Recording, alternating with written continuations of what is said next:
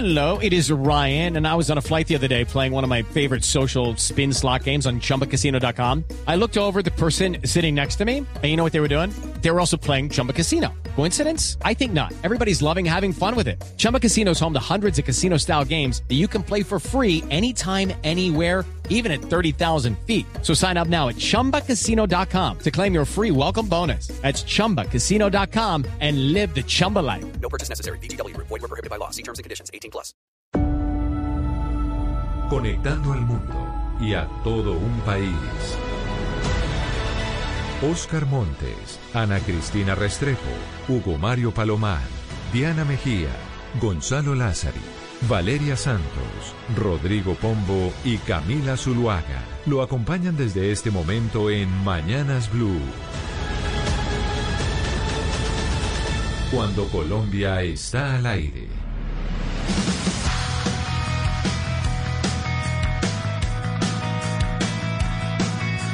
Son las 10 de la mañana 32 minutos. Seguimos en Mañanas Blue y empezamos cuando Colombia está al aire. Vamos con muchas noticias e información hasta la una de la tarde, pero de una vez quiero saludar a los que se conectan con nosotros a través de bluradio.com, a través de nuestra aplicación que pueden bajar en cualquiera de los celulares, pero que ya empiezan a escribirnos incluso desde el exterior en el 301-764-4108. Y a propósito, don Gonzalo Lázari, de oyentes que tenemos fuera de Colombia, un oyente nuestro que se llama Luis Ernesto, que está en Estados Unidos, nos dice que deberíamos hablar de la importancia política de Barack Obama a nivel local en Estados Unidos, pero también a nivel mundial, pero principalmente a nivel local por cuenta de lo de Georgia y por la participación afro en las elecciones de presidente y de Senado, porque mejor dicho, ayer estaba todo el mundo con úlcera por cuenta de lo que estaba pasando en Georgia ¿Y quién iba a tener el control del Senado? ¿Si los republicanos o los demócratas? Pues sí, Camila, sin duda alguna la importancia que ha tenido Barack Obama en esta carrera eh, por los votos ha sido bastante importante. Tomando en cuenta además, Camila, que ya se conoció que Rafael Warnock, eh, el reverendo demócrata, uno de esos, de esos cuatro candidatos que estaba buscando la silla en el Senado, ya eh, ha sido nombrado o o ha sido catalogado como el ganador en medio de esas dos contiendas que se han llevado a cabo en Georgia. Es importante destacar lo siguiente, Camila. Rafael Warnock se convierte en el primer afroamericano del estado de Georgia en llegar a la Cámara Alta de los Estados Unidos. A esta hora, con el 98% de los votos, estamos a la espera de lo que va a ocurrir en la contienda que falta, la contienda entre John Ossoff, que es demócrata, y el señor David Perdue, que es el contrincante republicano. Esa, e, esa elección que hasta ahora tiene una diferencia de 16 mil votos a favor del Partido Demócrata definirá el futuro del Senado en los Estados Unidos. Si gana el señor John Ossoff del Partido Demócrata, pues se empatan en cuanto al número de sillas en la Cámara Alta y el voto definitivo a la hora de mm, tal vez separar o a la hora de adentrarse en medio de un debate que esté emparejado, valga la redundancia, o que esté eh, empatado, sería el de Kamala Harris, el de la vicepresidenta de los Estados Unidos. Si por el otro lado gana el Partido Republicano, obtendría la mayoría en la Cámara Alta y sería muy difícil para Joe Biden gobernar los próximos cuatro años. Repito, la diferencia en este momento es de 16 mil votos entre ambos candidatos, aventajando el Partido Demócrata y tenemos 98% de los votos eh, eh, escrutados, por llamarlo así, Camila. No, bueno, es que el candidato del Partido Demócrata tiene 50.2% de los votos con los que se ha escrutado hasta el momento y, el, y Perdue, el candidato del Partido Republicano, tiene 49.8%. Por eso le digo, es que desde ayer en los Estados Unidos están todo el mundo con úlcera pues de, lado y lado, ¿no? Tanto de los republicanos como de, lo de, los, de los demócratas, porque de esto depende si van a tener, por lo menos Joe Biden los dos primeros años, un gobierno un poco más tranquilo que pueda pasar todos eh, sus proyectos a través del Senado o no. Sin duda alguna, es lo que estábamos mencionando. Si el Senado queda en, empate en, el número de escaños, pues la última palabra la tendría la vicepresidenta Kamala Harris, que eso le da un poder sin duda alguna importante a Joe Biden. Si los republicanos ganan la mayoría en medio de esta elección que todavía falta en cuanto a escrutinios, un 2%, la tendría muy difícil Joe Biden por, por lo que usted dice, al menos por sus dos primeros años. Hay que esperar, Camila, algunos medios de comunicación en Georgia, sobre todo en Atlanta, ya han dado como ganador a John Ossoff, que además tiene 33 años. Va a ser eh, y se va a convertir, si gana, en el senador más joven en los últimos 40 años en llegar al Senado de los Estados Unidos. Así que Georgia haciendo historia. Por un lado, porque se concretó la victoria del primer senador afroamericano de ese estado que llega a la Cámara Alta. Y segundo, si gana el señor Ossoff, se convertiría en el senador más joven con tan solo 33 años en llegar al Senado en los últimos 40 años. Mejor dicho, el reality de la política norteamericana que estamos viviendo desde que llegó Donald Trump al poder. Pero Gonzalo, hoy es miércoles y es miércoles de artistas colombianos. Hoy nosotros le rendimos un homenaje y un tributo a aquel eh, talento nacional que es muy bueno y que además pues vale la pena que escuchemos siempre a mitad de semana. Y es importante además destacar antes de presentar la canción que le voy a traer para arrancar nuestro espacio, que ya cientos, por no decir que miles de seguidores del presidente Donald Trump se encuentran en Washington, en lo que será a la, a la espera de un meeting del presidente Trump cuando el Senado de los Estados Unidos va a certificar o no al colegio electoral que le dio ya la victoria a Joe Biden.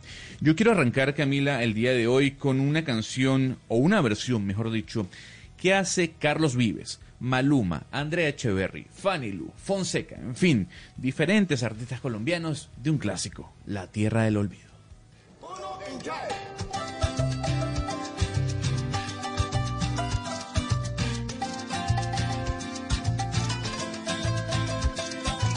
Como la luna que alumbra por la noche en los caminos, como las hojas al viento, como el sol espanta el frío como la tierra la lluvia, como el mar que espera el río.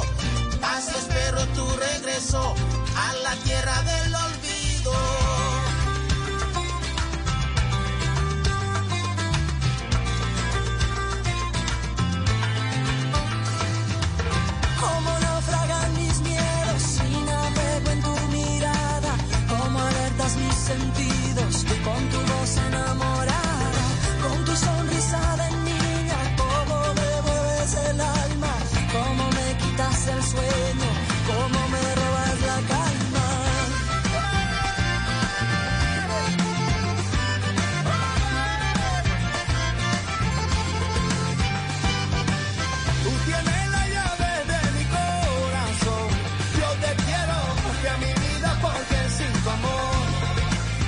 El 2015 se reunieron todos estos artistas colombianos, el Cholo Valderrama, Carlos Vives.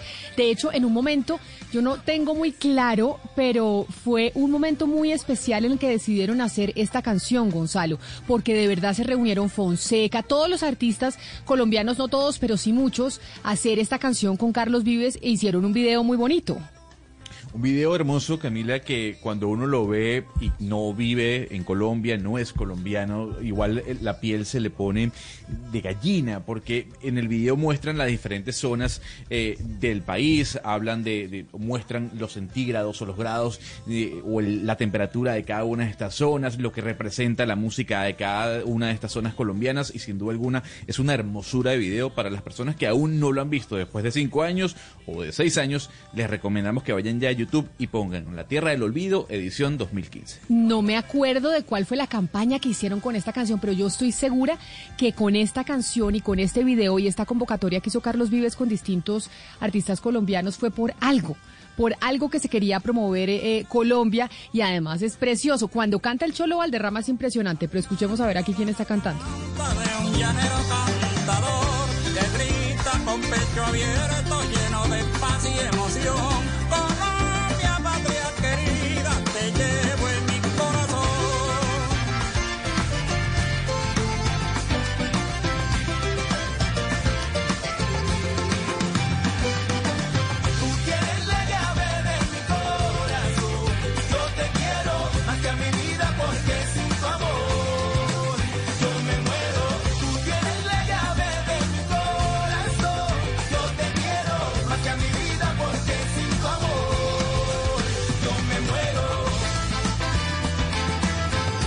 Precisamente como esta canción nos invita a recorrer Colombia por cuenta del COVID-19 Pombo, mucha gente tomó la decisión de estas vacaciones, incluso muchos están todavía por fuera, de irse a recorrer el país.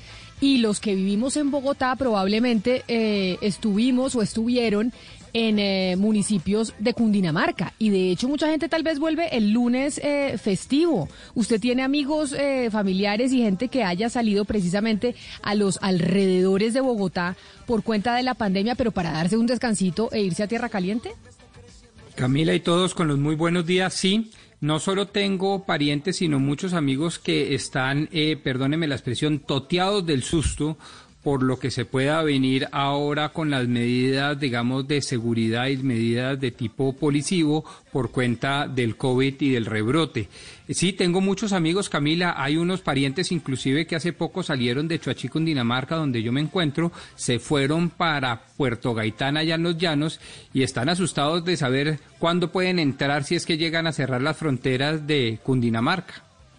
Claro, porque por ejemplo, eh, mejor dicho, sí, la gente que se va a Chuachi o que se va a otros municipios como Girardot también están estaban ahí de vacaciones y dicen, bueno, anunció el gobernador que se van a cerrar, se va a cerrar Cundinamarca y eso implica que la gente no va a poder pasar en su carro. ¿Qué tiene que hacer, por ejemplo, el que nos está escuchando en estos momentos y está en una finca? Por eso decidimos eh, llamar al gobernador del departamento de Cundinamarca, Nicolás García, para que sea él el que le explique a los eh, ciudadanos que están por fuera de la ciudad y que tal vez quieren volver a Bogotá. Gobernador García, bienvenido a Mañanas Blue, gracias por estar con nosotros. Camila, muchas gracias y muy buenos días y un feliz año.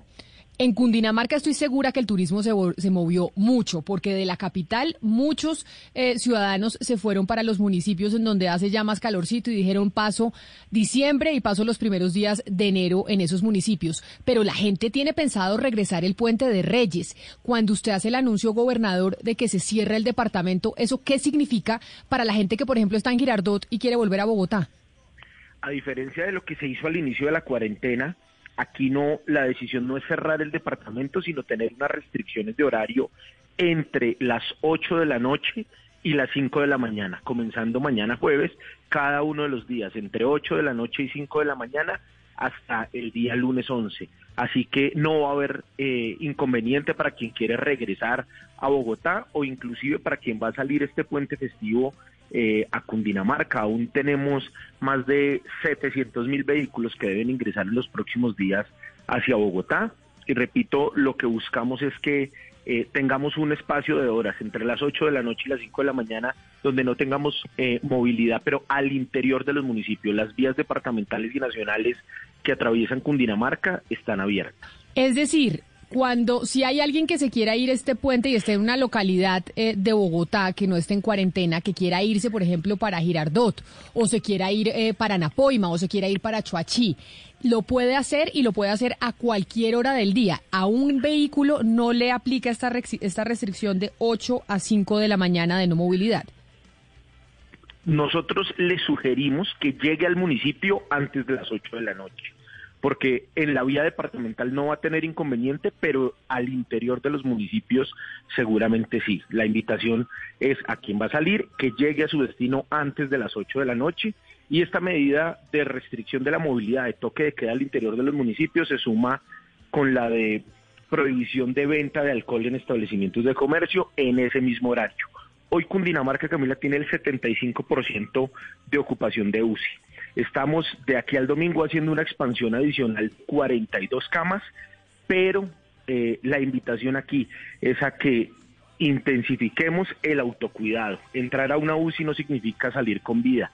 La mayoría de las personas que están entrando a UCI pierden la vida. Por eso nosotros insistimos, no es solo ampliar las UCI, sino eh, controlarnos y por eso también esa restricción de venta de alcohol entre 8 de la noche y 5 de la mañana, porque adicionalmente a COVID estábamos teniendo en algunos municipios varios inconvenientes de atención hospitalaria ocasionadas por riñas en establecimientos de comercio de personas alicoradas. Señor gobernador, está claro que las que son vías nacionales no están eh, sometidas a esas restricciones, pero para ingresar a municipios, ¿qué tipo de, excepciones hay? Eh, le digo, por ejemplo, eh, no sé, carros que estén abasteciendo, camiones que sean de carga, ¿qué tipo de excepciones hay para ingresar a municipios pertinentemente o no las hay? Sí, las hay, que son exactamente las mismas que siempre estuvieron vigentes durante la cuarentena. Abastecimiento de alimentos, eh, también de medicamentos, personal que, que se transporte en sus vehículos y sea personal eh, médico o asistencial de los equipos médicos también. Las restricciones que siempre estuvieron, las eh, excepciones que siempre han estado en los decretos, aún en la cuarentena estricta, son las que se mantienen vigentes en los, en los municipios durante, eh, repito, jueves 7 al lunes 11 de enero. Venga, gobernador, eh, volvamos sobre el tema de la movilidad que me parece a mí eh, fundamental porque pues el éxodo de bogotanos que han salido a los municipios, a los más de 100 municipios que cuenta Cundinamarca, pues ha sido enorme y de alguna manera, gracias a Dios, de eso se trataba también la nueva ley del turismo, etcétera, etcétera. Pero pongámoslo en plastilina. Una persona que haya salido de Cundinamarca, se fueron para los llanos, para el Tolima, para Boyacá, ¿Puede entrar a Cundinamarca? La respuesta a usted es sí, porque las fronteras departamentales no están cerradas. Pero una vez esté dentro de Cundinamarca, en uno de esos municipios de Cundinamarca, allí sí no se puede mover porque hay ese toque de, que- perdón, hay esa prohibición de movilidad al interior de los municipios. ¿He entendido yo bien? Así es. Entonces, la idea es que ingrese al municipio de su destino antes de las 8 de la noche. Incluyendo. Incluyendo Bogotá. Eh, no, en Bogotá no está esa restricción eh, del toque de queda. El que llega, el, digamos que si usted sale y va a estar solo por la vía departamental o nacional, no importa la hora, y, y su destino es Bogotá, pues no importa la hora a la que salga, porque cuando ingrese a Bogotá, pues no va a tener inconveniente. O sea, para concluir, todos aquellos que salieron de Cundinamarca pueden volver sin ningún problema, y estoy hablando de los bogotanos, porque yo sé que es un distrito capital, etcétera, etcétera, otra jurisdicción, pero pueden volver sin ningún problema a cualquiera de las 20 localidades. Claro que sí, tal cual. Uy. Gobernador, una pregunta. ¿Estamos pensando en una posibilidad de pico y placa para el ingreso de carros aquí a Bogotá? Como Por ya se ahora ha el contemplado único- antes. Por ahora el único eh, ingreso, y, esto- y, y por ahora y durante este puente el único ingreso que va a tener pico y placa es el de la autopista sur en Suacha. Gobernador, la pregunta es, ¿en qué va a variar después del 16? O sea, ¿qué números esperan ustedes eh, em, tener para variar esta decisión de toque de queda, de estas restricciones? Estamos No. hablando del RT, estamos hablando del número de pacientes que entran en UCI. Eh, ¿qué- cuál, cuál es el límite que ustedes tienen? Nosotros estamos seguros que después del puente de Reyes vamos a tener una baja en el número de contagios en el departamento y también un número menor de ocupación de UCI, porque eh, antes de iniciar las festividades teníamos una ocupación del 63%. Hoy la registramos en el 75% y cuando revisamos ese aumento porcentual corresponde en muchos casos a personas cuyo domicilio es Bogotá, pero se encontraban en algún municipio del departamento de Cundinamarca en estas festividades. Así que esperamos eh, que con el retorno del puente de Reyes eh, podamos también nuevamente disminuir la ocupación en Cundinamarca. ¿Cómo va a ser el pico y placa en Soacha? Que era lo que le preguntaba a Jennifer. Ese pico y placa, ¿cómo va a funcionar? Eh, el alcalde hoy debe estar determinando los horarios, pero los anteriores han sido eh, hasta las 12 del día ingresan los pares y luego de las 12 del día ingresan hasta las 8 de la noche los impares y luego ya se levanta. Yo espero que eh, vaya a ser de la misma manera, sin embargo ese decreto lo tiene que sacar hoy el alcalde de Suacha porque el tramo en el que está el pico y placa es una vía jurisdicción de Suacha. Mejor dicho, hay que hacer toda una pedagogía porque aquí estamos, estamos en dificultades, gobernador, de entender cómo van a ser las cosas en estos últimos días de vacaciones de enero. Me escribe Cristian, un oyente, en el 301-764-4108 y me pide que le haga la siguiente pregunta, gobernador, y que él tiene un, supermercado en Zipaquirá y quiere que usted le responda a aquellos que son propietarios, por ejemplo, de supermercados en, en los municipios de Cundinamarca, si pueden tenerlos abiertos después de las 8 de la noche o tienen que cerrar. No pueden tenerlos abiertos porque los domicilios pueden funcionar, pero también pueden salir las personas que están en las excepciones. Eh, la respuesta es pueden, eh, pueden tenerlo abierto. Pueden tener abiertos los supermercados después de las 8 de la noche y pueden vender licor o no pueden vender licor. Para consumo eh, en el establecimiento de comercio no. Pero sí para que la gente se lo lleve a su casa. En domicilio lo pueden vender y otra precisión, al igual que sucede con Bogotá, eh, no aplican los restaurantes cuando hay reserva, el pico y cédula. ¿Y hasta cuándo, hasta qué horas pueden funcionar los domiciliarios? Los domicilios sí pueden estar después de las 8 de la noche hasta las 5 de la mañana sin restricción. Hasta las 12. De 8 de la noche a 12 de la noche, es decir, ya en la madrugada no hay domicilios de nada y todo el mundo en su casa.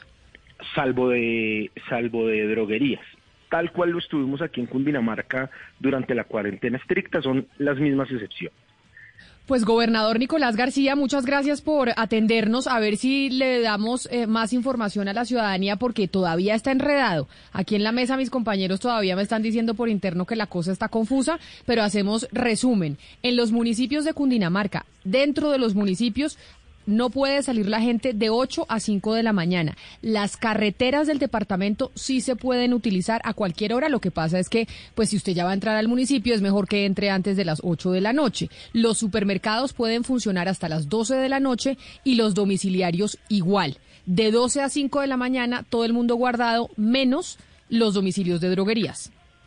Perfecto. Así es. y, Pero mire eh, el examen que tuve que No, hacer, gobernador. claro, y se me, y pero me quedó faltando Soacha, que nos falta todavía el decreto de cómo va a ser el ingreso por Soacha del pico y placa de los pares y de los impares. De acuerdo, lo que pasa es que aquí son dos situaciones. Una, quien va a estar en el puente festivo en los municipios es que entienda que a las 8 de la noche ya no puede estar en la calle. Y en lo que tiene que ver con el plan retorno, no importa el municipio que salga, si viene a Bogotá, puede hacerlo sin restricción de horario. A no ser que entre por Soacha. Y ahí ya vamos a mirar a ver qué nos Pero- dice Soacha de ese pico y placa.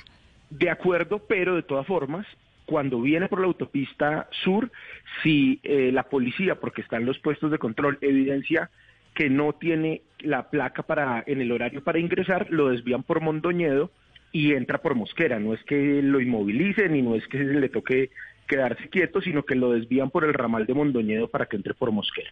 Le toca dar una vueltica más. Gobernador del departamento de Cundinamarca, Nicolás García, mil gracias por haber estado con nosotros. Camila, a ustedes muchísimas gracias. ¿Le quedó claro, doctor Pombo, para usted y sus familiares cómo es la vuelta este fin de semana y el plan retorno a Bogotá y la movilización en Cundinamarca? Eh, pues sí, pero toca tener papel y lápiz a la mano, ¿no? Es decir, uno sale y le toca hacer una investigación importante y espero que muchos que eh, quieran devolverse a sus casas en Bogotá estén oyéndonos y tomando atenta nota, porque Camila, la cosa eh, aparentemente es clara, no es difícil de entender, pero compleja, es decir, tiene una cantidad de información de vectores, de diferencias y entonces hay que tomar papel y lápiz para saber qué se puede y qué no se puede hacer al momento de volverse al hogar. Bueno, pues ahí vamos a tener en blurradio.com toda la explicación que nos dio el gobernador Nicolás García para que si usted quiere entrar a la página de blurradio.com, pues pueda tener los detalles de lo que acaba de decir el gobernador, porque si mucha gente está o va a salir en este puente de Reyes o va a regresar, porque ya el 12 es cuando arranca pues le- la jornada laboral o el año laboral. Por ahora sigue la gente a media marcha, 10 de la mañana, 54 minutos, sobre la canción de Carlos Vives y de la y del Cholo Valderrama y de Fonseca y de Maluma que usted eh, nos puso, Gonzalo Lázari, Ana Cristina. Esto fue una, una campaña que se hizo para Expo Milán, me dice un oyente.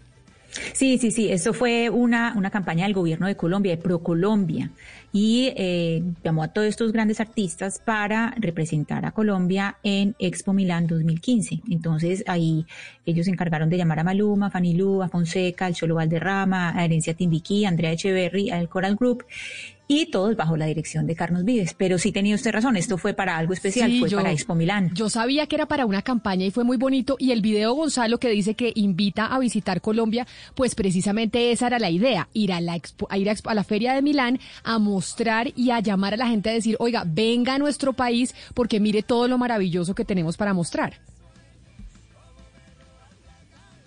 No, Gonzalo creo que no que se quiso venir, como que no le animó pero, mucho. Camila. Dígame. No, claro, estoy aquí. Camila. ¿Me oyes, bro? No, no lo oíamos, pero dígame, Oscar. No, ah, ok. No, Camila, que digo yo que escuchando y viendo el video, el video es espectacular, pero la versión original, es que yo siempre prefiero los originales. Estas segundas partes, aunque muy buenas, no superan la versión original, que es la de La Tierra del Olvido, con la que Carlos Vives eh, alcanzó el estrellato. Pero, pero el video de esta canción, con todos los artistas y con todo el paisaje, es divina, es de verdad muy linda. Es divino el video, 10 de la mañana 56 minutos. Ya saben que estamos en la tierra del olvido, Colombia. Todavía hay gente de vacaciones en distintos municipios de Cundinamarca, por ejemplo, y por eso estábamos escuchando al gobernador para que usted tenga claro cuáles son las medidas que se van a tomar y cómo se debe movilizar, tanto para salir como para regresar.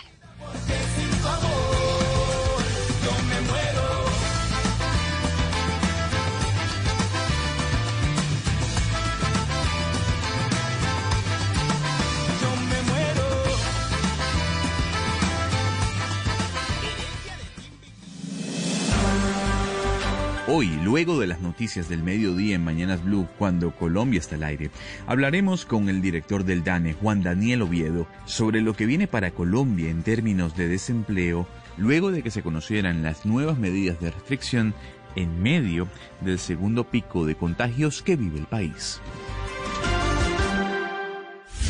Colombia está al aire.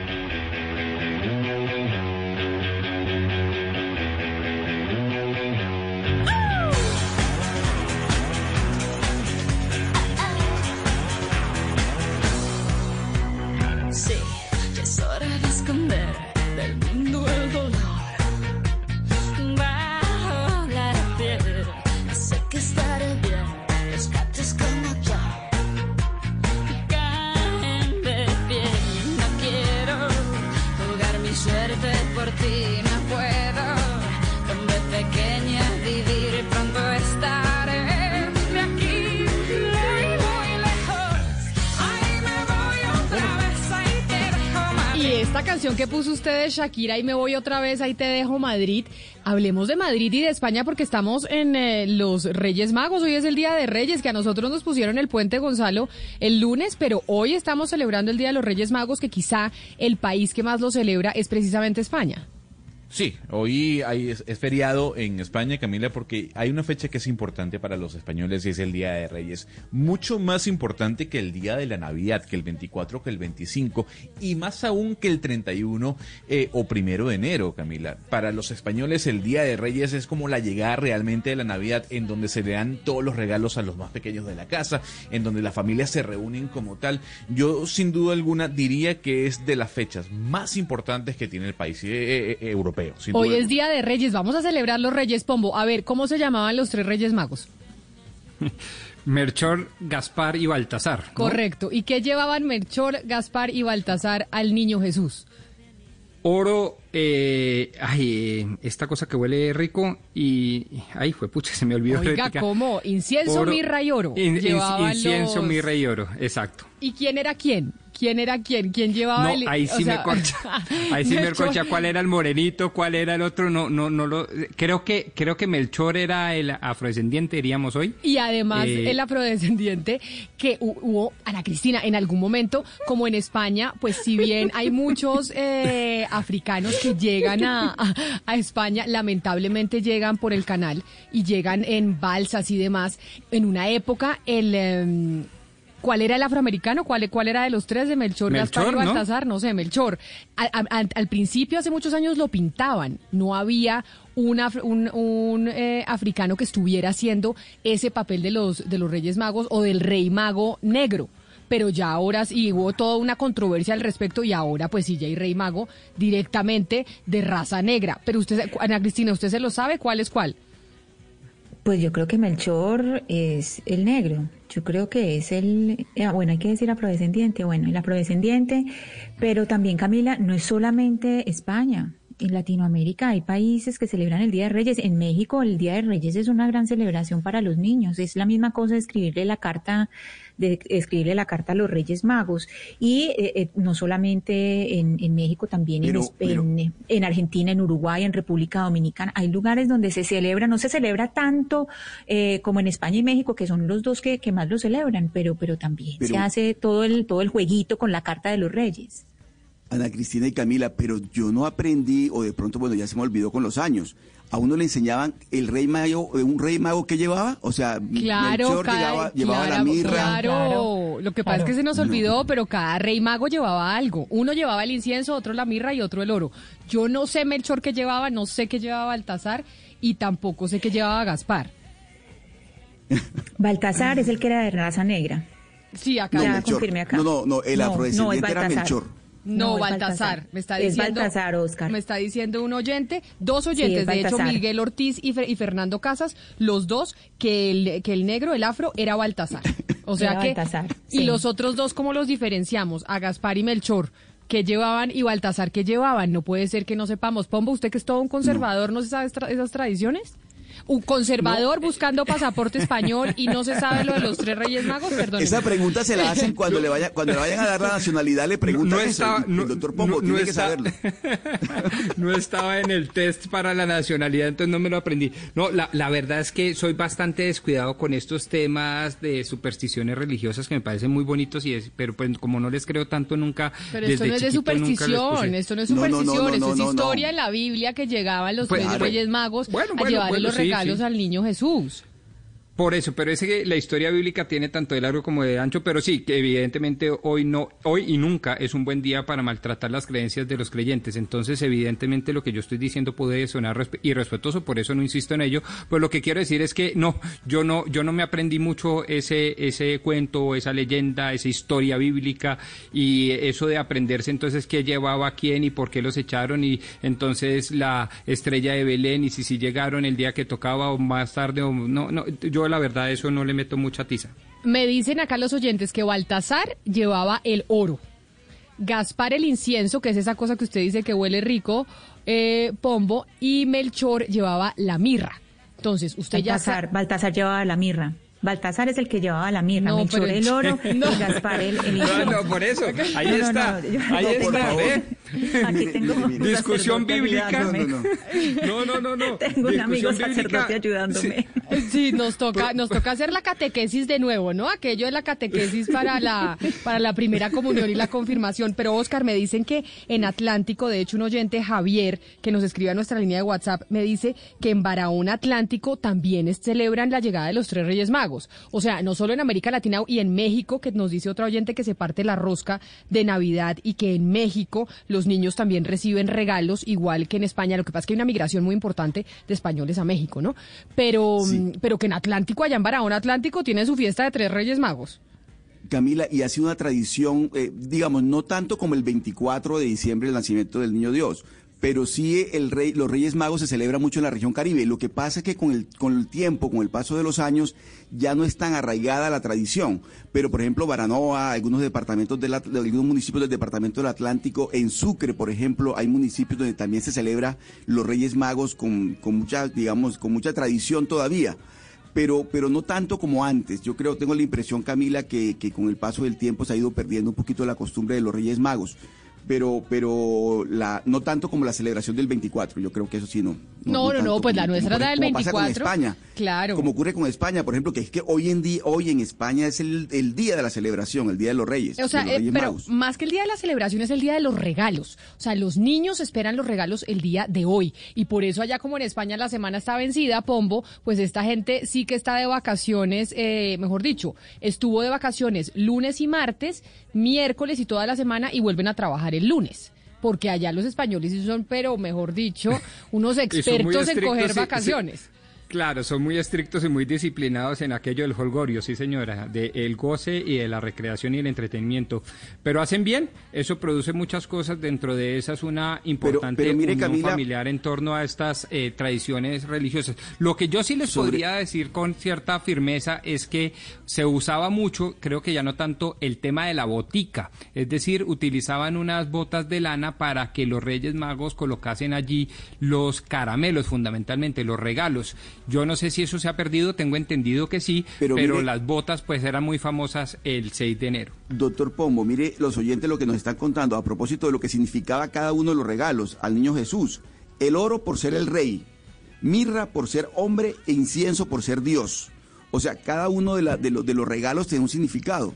El oro, la mirra y el incienso. Oro por ser rey, mirra por ser hombre, incienso por ser Dios pero no, no tengo la duda es qué llevaba cada, cada rey mago, ¿sabe? Mire, no, no, tengo claro. Mire, me dice un oyente también que representan eh, los tres reyes magos a las tres razas de la Edad Media, que Melchor encarnaba a los europeos, Gaspar a los asiáticos y Baltasar a los africanos. Y dice ese oyente lo mismo que usted acaba de mencionar, Oscar, que cada regalo tiene una simbología particular. El oro entregado por Melchor es el símbolo del rey, es una forma de reconocer a Jesús como rey de reyes. El incienso que obsequia Gaspar, ahí le voy dando quién lleva cada que, lleva eh, cada quien. Es el símbolo de Dios, ya que esta preparación era un aroma que se ofrecía a la divinidad. Y la mirra, entregada por Baltasar, representa a Dios como hombre, ya que ese material se empleaba para embalsamar a los muertos y era una forma de reconocer la vulnerabilidad de Jesús. Aquí estamos en la clase de los tres Reyes Magos que ninguno aquí tenía ni idea, esa catequesis, que porque aquí me imagino que todos bautizados, todos primera comunión y todos confirmados. Así no sean muy creyentes, seguro a todos nos tocó. Y como que se rajaron Oscar y usted Pombo que tiene foto del gimnasio campestre ahí en la sala con la vela y el, y el, guante blanco de la primera comunión se rajó. O sea esa primera comunión usted no hizo las clases bien Sí, eh, bueno, eh, he de confesar públicamente que sí, que yo me rejaba usualmente en clase de religión con la eh, señora o señorita Carmencita Casas. Sí, es verdad, yo era malo para el tema de la religión y me parece fantástica la historia bíblica, pero creo que entra muchas veces, quizás las más de las veces, en un tema medio esotérico, medio qué sé yo típica foto que hay en la casa de los abuelos y en la casa de los papás, ¿o no, Ana Cristina? La del nieto o la del hijo haciendo la primera comunión. Esa es típica foto que está en Y además siempre salen con el cirio, ¿no? Y el guante blanco, la niña o el niño, y la niña con un moño atrás gigantesco. Exacto, o con la coronita, o con la coronita, o el cristico que le dan los abuelitos. los abuelitos siempre le dan la crucecita para, para colgársela. Pero Camila, yo creo que dentro de esta, de esta tradición es que a uno no le enseñan eso en el colegio, eso no es parte de la catequesis, es que a uno le enseñan unas cosas en el colegio muy raras, a uno le enseñan a repetir unas oraciones y unas cosas, pero no le enseñan lo bonito de la religión, que las religiones son hermosas y son los significados, con las cosas que nos, todo esto que nos han estado ayudando los oyentes, son eh, muy significativos y que conversando con las personas que saben de teología y de los significados, eso es hermosísimo, no solamente la historia, porque uno diría, uno tengo, yo, yo estoy con un bebé recién nacido, ¿a mí para qué me, me sirve tener incienso, mirra y oro? Pues uno piensa una mamá con un recién nacido, ¿para qué quiere eso? Pero ya cuando le hablan a uno de la simbología todo empieza como a cobrar sentido. Exacto, eso es, eso es muy hermoso y eso sí no se lo dicen a uno en el colegio, no es que uno se le haya olvidado, es que eso no se lo dicen a uno. Muchos oyentes diciéndonos, Esmeralda por ejemplo dice que no hay que irse muy lejos, Pombo, que aquí en Bogotá, en el barrio Egipto, celebran en grande los Reyes Magos. Ahí en el barrio Egipto hay una tradición ah, precisamente de, los Reyes Magos. Sí, sí, claro. Y los evangélicos nos están, nos están escribiendo mucho, Pombo, porque dicen los evangélicos que en los evangelios solo hay mención de la llegada de los magos, que no dicen los nombres, ni que sean tres, ni lo que llevan. Que lo de los reyes magos es parte de una tradición, pero que no es parte de los evangelios. Que para muchos es pura paja, pues. Pero pues es posible, es posible que haga parte de un concilio. Nos cuenta Aníbal Castro, dice, por ejemplo, que Baltasar, el nombre Seraquín, Gaspar Galgalat y Melchor Magalat. O sea, a propósito de los nombres, los nombres de ellos tampoco hay unos pues nosotros los conocemos como Melchor, Gaspar y Baltasar. Pero, pero los originales eran otros, totalmente diferentes. Bueno, pero Aníbal Castro nos está diciendo los nombres de ellos. Pero mire qué bonita la historia, es decir, porque si es verdad, Ana Cristina, celebramos los Reyes Magos, tenemos un puente maravilloso, el puente de Reyes, que es el otro, para nosotros aquí en Colombia, porque por la ley Emiliani todos los puentes se pasaron para los lunes, el señor Emiliani, que lo recordamos siempre, excepto obviamente el 20 de julio, el 7 de agosto, el Día del Trabajo, el primero de mayo, pero el resto el señor Emiliani nos dio puentes largos, pero no sabemos la historia, no sabemos por qué es que estamos celebrando el puente de Reyes. Sí, es no, no se sabe pero es una celebración muy bonita, no solamente para los niños, sino pues, pues por todas estas historias. Y eso, eh, lo que usted acaba de decir, Camila, del, del barrio Egipto, es famoso, pues en toda Colombia uno sabe lo que hacen ahí en Bogotá, porque lo muestran mucho. Es que yo creo que cada año muestran lo que hacen allá.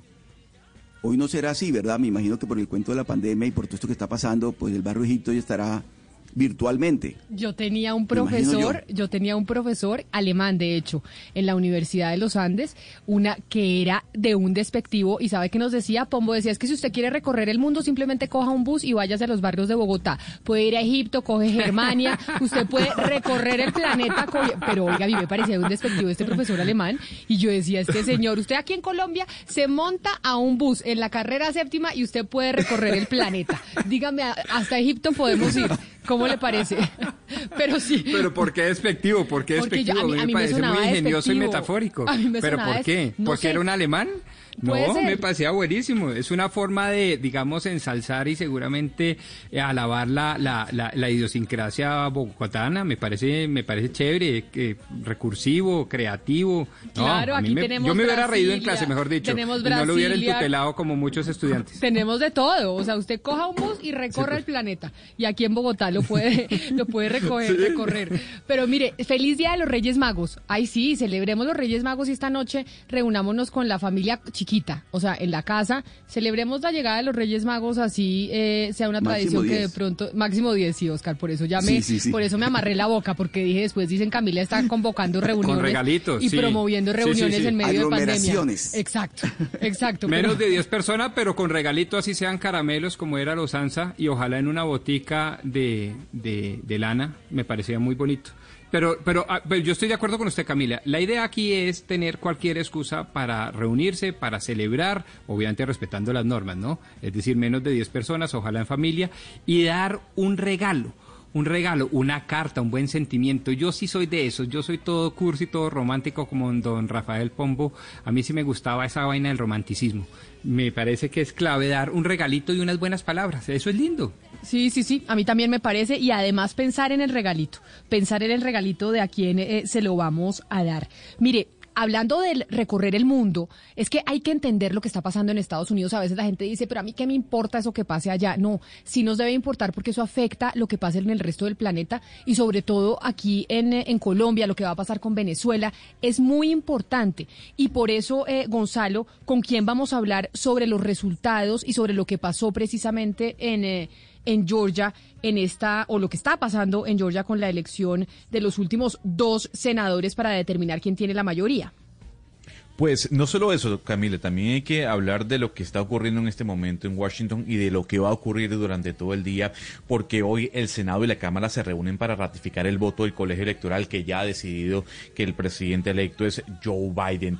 Hay mm, unos 10 senadores eh, del Partido Republicano que van a objetar la decisión del colegio electoral. Eh, la ley contempla en los Estados Unidos que si al menos un senador o un representante de la Cámara objeta el resultado, pues eh, tiene que haber una discusión. Cada Cámara se dividirá y de- debatirá si realmente acepta o no esa objeción. Hay algo que dicen todos los analistas en los Estados Unidos, es que por más allá de, que- estos 10 senadores objeten la victoria del presidente Joe Biden, no va a pasar absolutamente nada y se va a ratificar como presidente electo. A esta hora le tengo a un gran personaje que nos acompaña desde Washington, en donde están reunidos cientos y miles de seguidores del presidente Donald Trump a la espera de lo que dirá el presidente o el primer mandatario en medio del debate en el Congreso. Él es Joe Lieberman, Camila. Fue senador demócrata eh, por más de 24 años. Fue además en la Cámara Alta, en el Senado, el presidente del Comité de Asuntos Gubernamentales y de Seguridad Nacional. No solo eso, fue fiscal general de Connecticut y además, Camila, fue la fórmula vicepresidencial que acompañó a Al Gore en esas elecciones del año 2000, que seguramente usted recordará, ganó Bush, pero por una mínima dif- diferencia de 500 votos en el estado de la Florida. Tal vez es de las personas más importantes dentro de la política norteamericana y sin duda alguna cae como anillo al dedo hablar con él en este momento. Señor Lieberman, gracias por acompañarnos en Blue Radio. Uh, very good to be with you. I'm fine, thank God. You know, like everybody else, trying to avoid uh, COVID 19, but so far, so good. Qué bueno que esté tranquilo, nosotros también estamos acá, ya la traducción simultánea está lista para la conversación, señor Lieberman, y yo necesito preguntarle a usted, considerando la referencia o la eminencia que es su persona eh, en la política estadounidense, ¿Qué le recomendaría el presidente Donald Trump en este momento si lo estuviese o si estuviese frente a él, tomando en cuenta que se espera que va a hablar frente a miles de seguidores de él en Washington sobre lo que está pasando en Georgia, además lo que se espera que ocurra en el Senado? ¿Qué le diría al presidente Trump en este momento? Yeah, well, you know, um, I'll just say quickly my own background. So in 2000, I was uh, uh, honored to be the candidate for vice president of the United States with Al Gore. So we had a similar problem, but, but actually more focused on one state, Florida. And uh, it was a, a difference of 550, 600 votes. We fought all the way through the courts. It took 36 days, finally up to the U.S. Supreme Court, and they made a decision that uh, we thought was an awful decision. We were very angry, but Vice President Gore, to his credit, said uh, the Electoral College meets next week to choose a president. We can keep fighting, but it's not going to be good for the country. And uh, I think that that's the point that President Trump is at. He's had the chance, uh, which he's entitled to, to take uh, so many of his arguments in almost eight different states to courts around America. And in each case, the court said you don't have the evidence to prove that uh, you carried this state and uh, uh, Biden did not. So, uh, you know, he's had his chance. This is a, a rule of law country. ¿Qué nos dice eh, Sebastián, el señor Lieberman, que fue senador demócrata en los, de los Estados Unidos por 24 años, para entender un poco nosotros lo que está pasando allá? Camila Gonzalo, pues él nos invita a que recordemos un poco la experiencia de él, que es una historia que estoy seguro ustedes recuerdan. En el año 2000, él tuvo el honor de ser candidato a la vicepresidencia de los Estados Unidos con Al Gore como fórmula.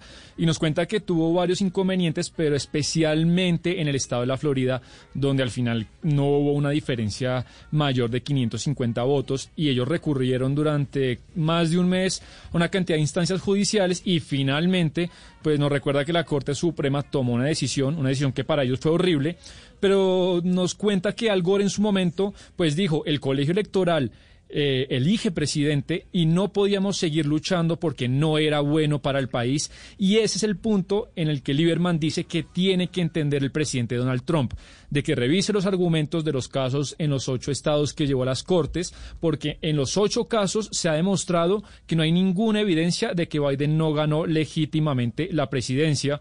Y definitivamente, pues, los Estados Unidos es un estado de derecho y es tiempo de parar por el bien, pues, de toda la democracia. Claro, es que recordemos que Al Gore fue ese presidente que no fue. Porque es que Al Gore fue presidente por un mes más o menos y después dijeron que no, que había ganado George W. Bush. Pero permítame, señor Lieberman, preguntarle, porque no obstante lo que usted nos acaba de responder, sí hay mucho miedo de lo que pueda pasar si el presidente Donald Trump no reconoce su derrota. Y por eso mi pregunta es, ¿debemos preocuparnos por ese posible escenario de que llegue el 20 de enero?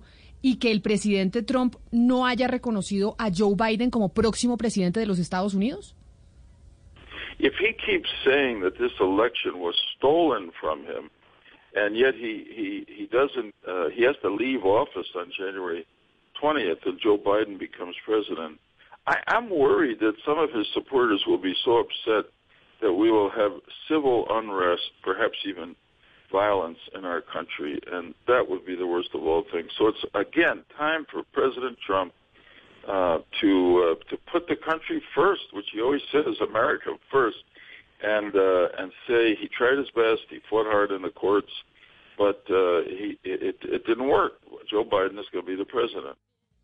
Camila, si, Camila, si llega ese momento en el que eh, Trump se tiene que ir el 20 de enero y Joe Biden llega a la presidencia y el presidente continúa diciendo que le robaron las elecciones, pues eh, a Lieberman le preocupa que algunos de sus seguidores más radicales sigan enojados, sigan bravos y se produzcan hechos civiles de violencia a lo largo del país. Eso sería el peor escenario, dice él, y nos recuerda o le recuerda a Trump de que es tiempo de que el presidente ponga a América primero, ya que pues es- sabemos que es una de sus frases de pila, ¿no? Lo de America First, entonces que, que lo aplique, dice Lieberman, y que finalmente que Trump acepte que hizo lo que pudo, recurrió a la justicia, pero ya, finalmente, pues Joe Biden será el nuevo presidente.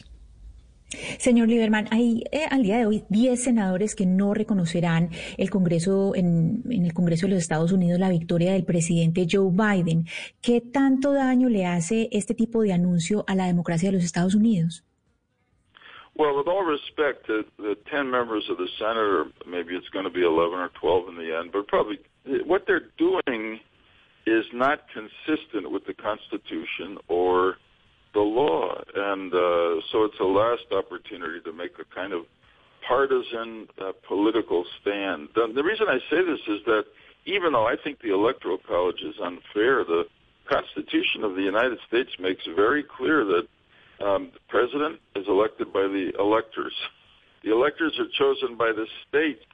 The states have chosen the law that allows the procedure that's going to go on on to when the electoral votes are opened and counted was not put in effect to allow Congress to overthrow the votes of the people in their states. In fact, it was exactly the opposite. Pues Ana Cristina, eh, Lieberman dice que con todo el respeto que le merece estos 10, que podrían ser 11 o 12 senadores, pues realmente no son consistentes y no respetan lo que dice la Constitución y la ley. Y sería su última oportunidad de que hagan un alto en el camino y sean consistentes políticamente. Y esto lo dice, todo lo que nos dice lo, no, nos cuenta a pesar de que él está convencido de que el sistema del colegio electoral pues es muy injusto. Pero así es la Constitución. La Constitución es clara en, en, asegurar que el presidente es elegido por los electores del colegio electoral y estos electores, Ana Cristina, pues son elegidos por cada estado y a la vez pues cada estado, como es un país federal, diseña las propias leyes de cómo se abren las urnas, de cómo se cuentan los votos en cada estado y al final pues le parece a él, a Lieberman, un despropósito que el Congreso pues termine sobrepasando, avasallando los votos de las personas en cada estado. Para que los oyentes entiendan, estamos hablando con tal vez una de las personas o de las personalidades más reconocidas dentro de la política de los Estados Unidos, como bien decía Camila, 24 años en el Senado de ese país, además ex eh, candidato a la vicepresidencia de fórmula con Al Gore en el año 2000. Señor Lieberman, eh, hay una teoría que sugiere que el presidente Donald Trump podría renunciar antes del 20 de enero para obtener el perdón de Mike Pence. ¿Usted cree que esa será la última jugada del presidente Donald Trump? Well, I'd be surprised, but but you know, you never know. Maybe President Trump is surprising. He doesn't. He does things that no other president in American history has done. So my guess is he will pardon other around him before he leaves office, but he will uh, finish uh, in office on January 20th uh, as Joe Biden comes in as our next president, and hopefully there'll be more peace in Washington and more working uh, uh, uh, Republicans and Democrats together to try to solve some of our big problems, beginning with the COVID-19 and then going to our economy. Lieberman Gonzalo no, no se sorprendería con que eso pase, porque nos recuerda que ya sabemos que con Donald Trump cualquier cosa puede pasar, que finalmente él ha hecho cosas que ningún presidente en la historia de los Estados Unidos ha hecho, y, y él tiene una sospecha, Gonzalo, fíjese, él cree que le dará el perdón Donald Trump a personas de su círculo cercano antes de dejar el cargo y llegue Joe Biden y pues finalmente con la llegada de Joe Biden, él cree que llegará algo de paz a Washington y por fin demócratas y republicanos pueden volver a trabajar de la mano, pues para resolver todos los problemas críticos que está dejando el COVID y la economía del país. Pero, señor Lieberman, precisamente continuando con eso que usted nos está comentando, más allá de atender la pandemia y la economía, ¿en qué se debería enfocar el presidente Biden tan, tan pronto llegue a la Casa Blanca? Yeah, I'm pretty uh, agreeable to the kinds of things that uh, President Biden should focus on. I know him for a long time. We served together in the Senate for 24 years. He's a very uh, a capable man, a very honorable man, in my opinion, and also one who knows how to work with members of the Republican Party to get things done. So, first two priorities are, are do something about the pandemic uh, and uh, and the economy. But I would say uh, third and fourth are um, domestically is immigration reform. Our immigration system is not working. We're not being true to our uh, heritage as a country of immigrants. So uh, uh, we still have 10 to 12 million people who have to live in the shadows who are really contributing to America. So I think there's a possibility for a bipartisan immigration reform. Second is a longer range problem, global problem, and, uh, and that's climate change. Nuestro invitado Ana Cristina conoce muy bien al presidente electo Joe Biden. Nos cuenta que trabajaron durante más de 24 años juntos en el Senado y de él tiene la opinión de que es un hombre muy capaz, muy honorable y alguien que está convencido que sabrá trabajar de la mano con varios de los miembros del Partido Republicano, que será el partido opositor. Y con la pregunta que usted le hace, pues el orden de prioridades para Lieberman son las relativas a la pandemia y a la economía, y quizá en un tercer rango de prioridades en el tema doméstico dice que es urgente hacer una reforma migratoria. El sistema migratorio de su país no funciona, nos recuerda que es un país hecho con base a inmigrantes y es un país que tiene casi 12 millones de personas que están invisibles, pero que le aportan al país. Y finalmente, pues otra prioridad, Ana Cristina, una gigante prioridad de Estados Unidos y del mundo, pues es el tema del, del cambio climático. Yo tengo una última pregunta para usted, señor Lieberman, y es que, pues, habrá algo que rescatar de los cuatro años del presidente Donald Trump.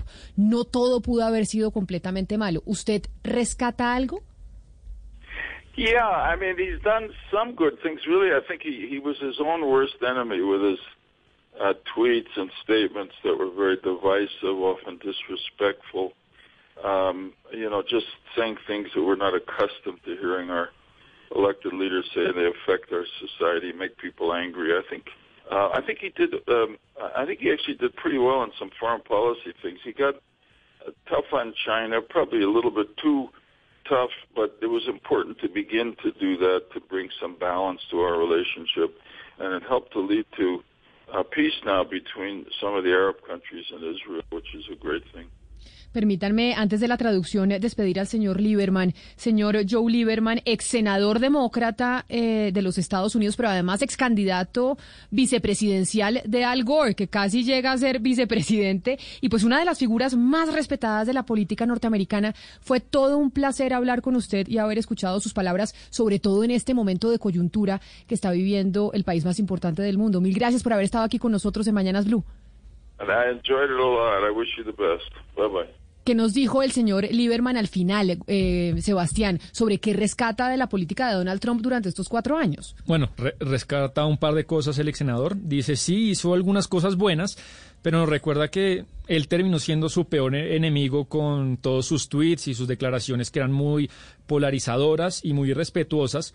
Y habla que era un estilo en el que en Washington no estaban muy acostumbrados, eso de hacer enojar a la gente, pero en el tema, por ejemplo, Camila de la política internacional cree que lo hizo bastante bien en algunas cosas. Por ejemplo, nos recuerda que, que tuvo que lidiar con China y quizá fue demasiado duro con China en algunas ocasiones, pero sí está consciente que había que ponerle límites a China, había que ponerle límites, Camila, a esa relación y también rescata la cuestión de la paz de Israel con varios países de Medio Oriente, que según Lieberman pues fue una cosa bastante buena. No, es que lo de los chinos, Pombo, es decir, Trump lo que pasa es que tenía un lenguaje poco diplomático, pero muy probablemente Joe Biden y los demócratas van a ser igual o más duro, el, más duros en la pelea con, eh, con la China en esta pelea comercial, porque este desbalance que ha habido en- entre estas dos potencias, pues es algo que molesta a los norteamericanos sin importar si usted es republicano o demócrata. Entonces el tema de los chinos va a ser peor o igual ahorita que llegue Joe Biden.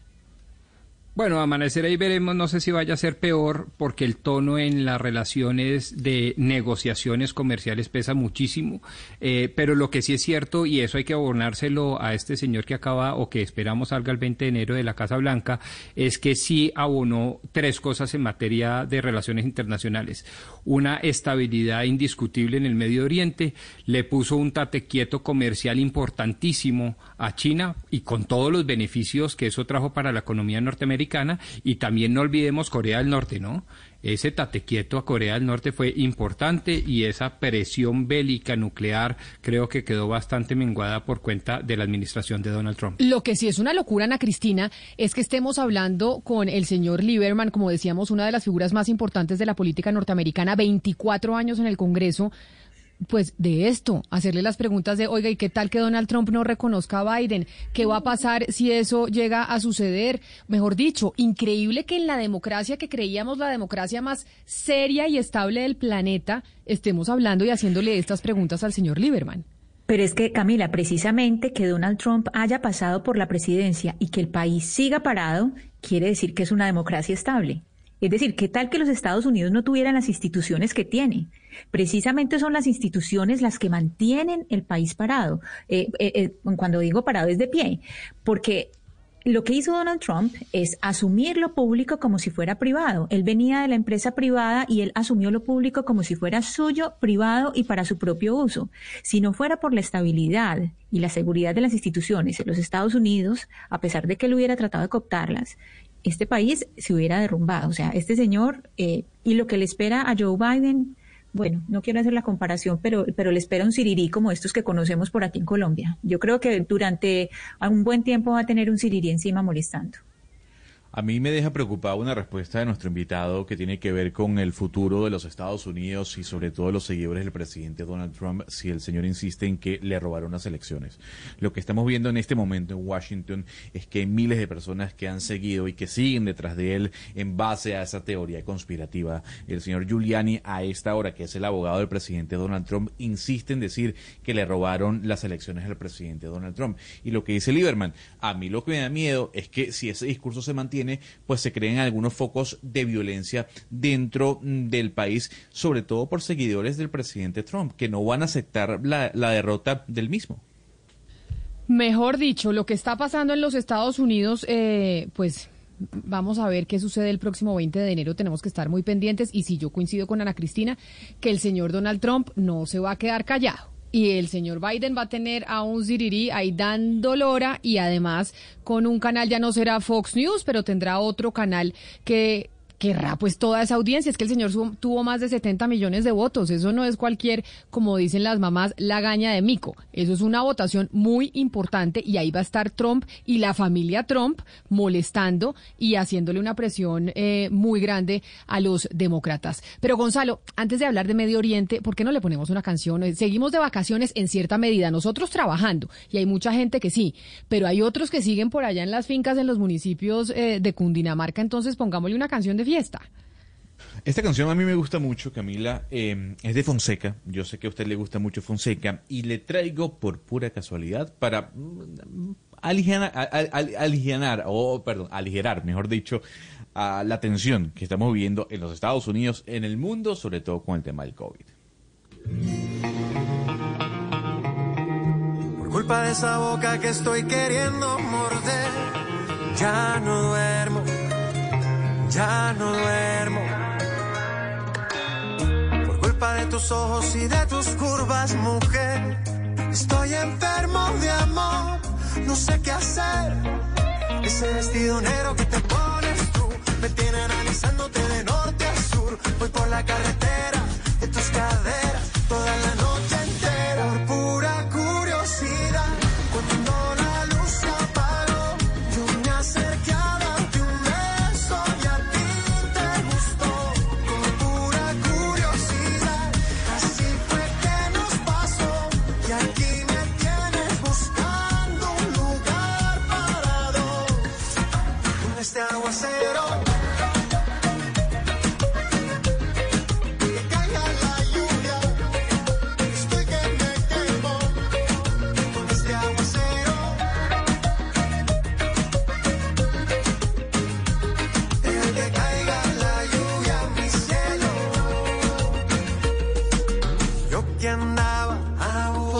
siempre caerá bien y me le agradezco por esa, esa canción, Gonzalo.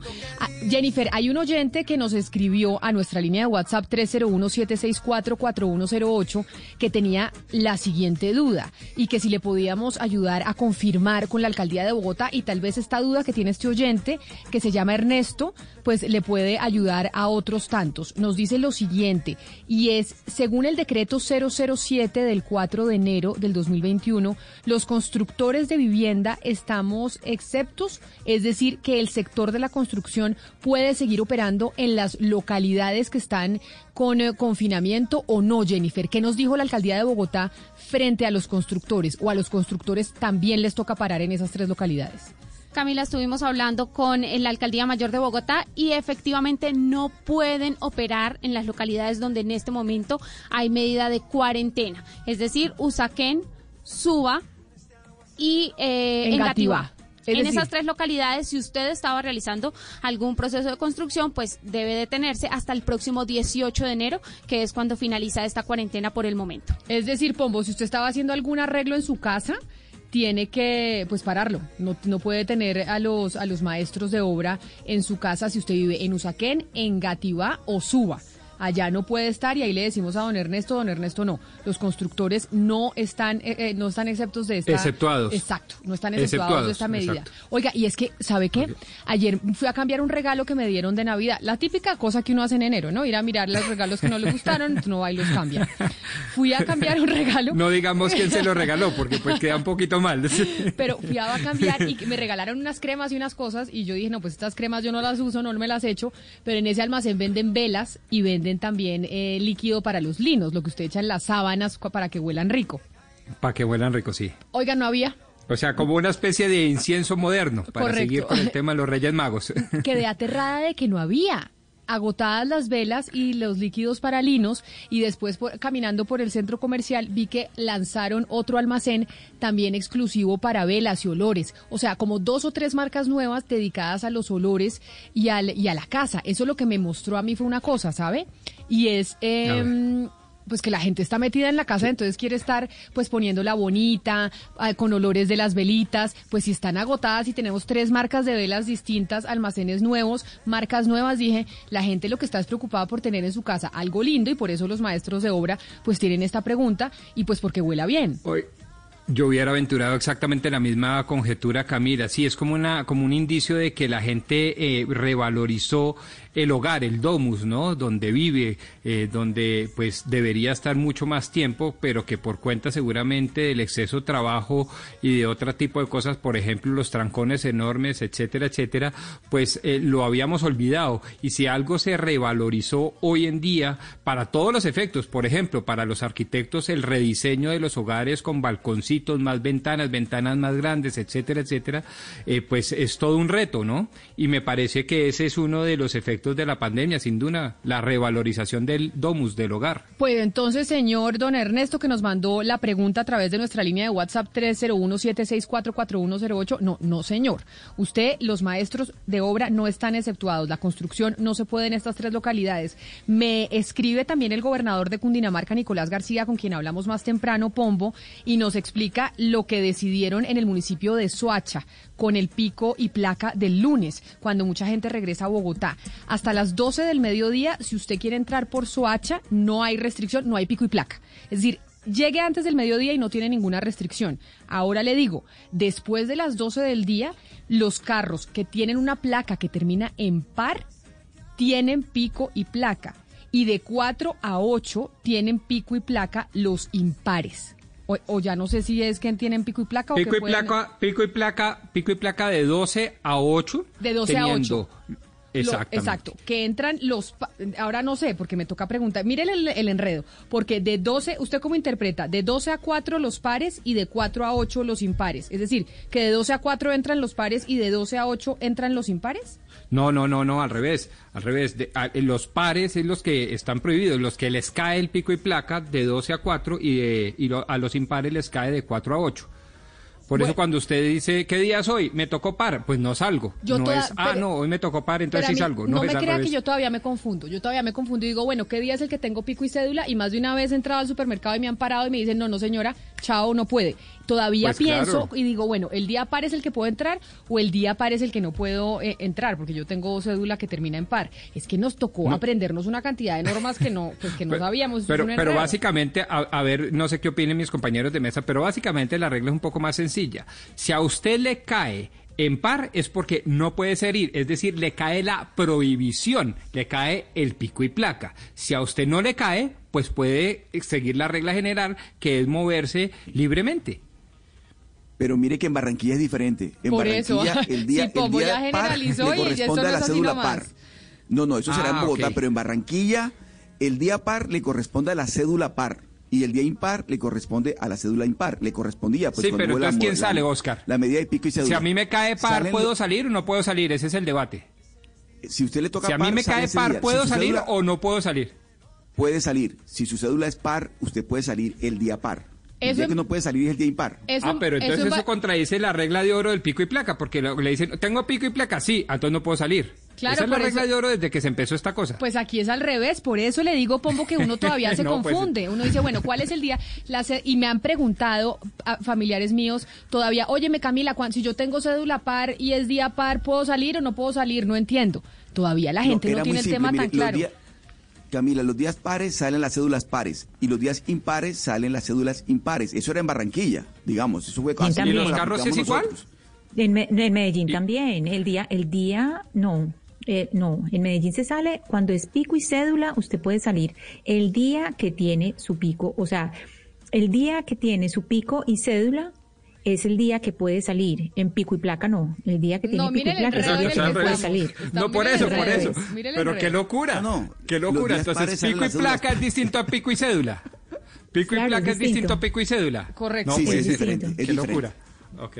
Para que vea, Pombo, usted diciendo, ay, Camila, tan obvio, ya me estaba haciendo usted bullying. No, no, no, no, no, no, no le hice bullying, no, no, así no. de muy, no, eso es obvio, No. es- lo hemos vivido toda la vida, pero ¿cómo no sabe si el pico y No, placa no. es así? Y yo Si no, no se sabían los sí, Reyes No, no, no, Magos, no, no. no se sabían los Reyes Magos, estaba tratando es de, estaba tratando de, de ser pedagógico en decir, oiga, yo entiendo la cosa y esto es así de fácil, pero no veo que no, que, que yo era el equivocado y que es mucho No, más que es difícil, todavía estamos aprendiendo y por eso vamos a seguirle dando a los oyentes más claridad sobre este tema que incluso a nosotros, que lo informamos todo el día, nos confunde aún. Óigame, pues obviamente ya se ha hablado mucho, Sebastián, de la foto de Claudia López llegando al aeropuerto El Dorado de Costa Rica con su esposa Angélica Lozano, ¿no? La senadora Angélica Lozano, pero eh, usted que tiene contacto con los funcionarios eh, de todo el gabinete del gobierno nacional porque pues trabajamos para darle información a los oyentes y muchas veces la información viene del gobierno nacional. Están casi todos de vacaciones, ¿no? O sea, mejor dicho, uno llama a pedir una entrevista y dicen, no, qué pena, después del 11, porque es que estamos eh, de vacaciones y de puente. Pues Camila, yo creo que puede haber ciudadanos indignados y esa sería la gente que podría criticar a la alcaldesa porque además fue la que la votó. Pero a mí lo que sí me puede causar curiosidad o risa es que el Estado, los políticos, los congresistas se agarran la cabeza cuando uno hace llamadas, Camila, escribe y no lo atienden a uno, pues porque merecidamente o no, pues los funcionarios y la mitad del Estado está de vacaciones en sus fincas. Entonces, y bueno, ni hablar de los congresistas que tienen cuatro meses de vacaciones. Entonces, es lo que yo, pues me parece curioso que el Estado, los políticos, los funcionarios le caigan a la alcaldesa cuando la mayoría, sin dar nombres propios, pero están o en sus fincas o viajando o descansando. Oiga, eh, Pombo, es que usted no sabe la furia de Sebastián. Sebastián está furioso porque cada vez que lo ponen a llamar un personaje, el personaje le responde, no, qué pena, estoy de vacaciones, no, no le puedo salir al aire. Imposible. Discúlpeme, Sí, imposible. imposible. Y entonces uno dice, oiga, están todos de vacaciones.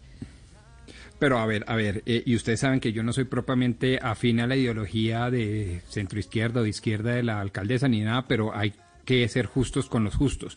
Es que en esta y en cualquier otra administración, en esta y en cualquier otra localidad, la verdad es que eh, pues hay una institucionalidad allende al, al funcionario público. Es decir, si el secretario se va, pues está el subsecretario y los directores. Entonces lo importante es ver si la institucionalidad está funcionando, porque si estamos dependiendo de un señor o de una señora que salió de vacaciones, entre otras cosas merecidas, justas y legales, pues si estamos fregados, me perdonan la expresión, porque aquí lo que hay que ver es si la institucionalidad, el andamiaje burocrático está funcionando. Entiendo eh, el susto, no el susto, el emberraque de, de Sebastián por no poder tener acceso fácil a sus fuentes, pero una cosa es eso y otra cosa muy distinta es que la ciudad de Bogotá o cualquiera otra no esté funcionando. La verdad es que yo creo que debemos es medirlo un poco más transversal. Si la burocracia está funcionando, si la institucionalidad está funcionando, no nos preocupemos. Y si estamos dependiendo de un secretario, de una alcaldesa cualquiera, preocupémonos porque eso se llama tiranía. Pero doctor Pombo,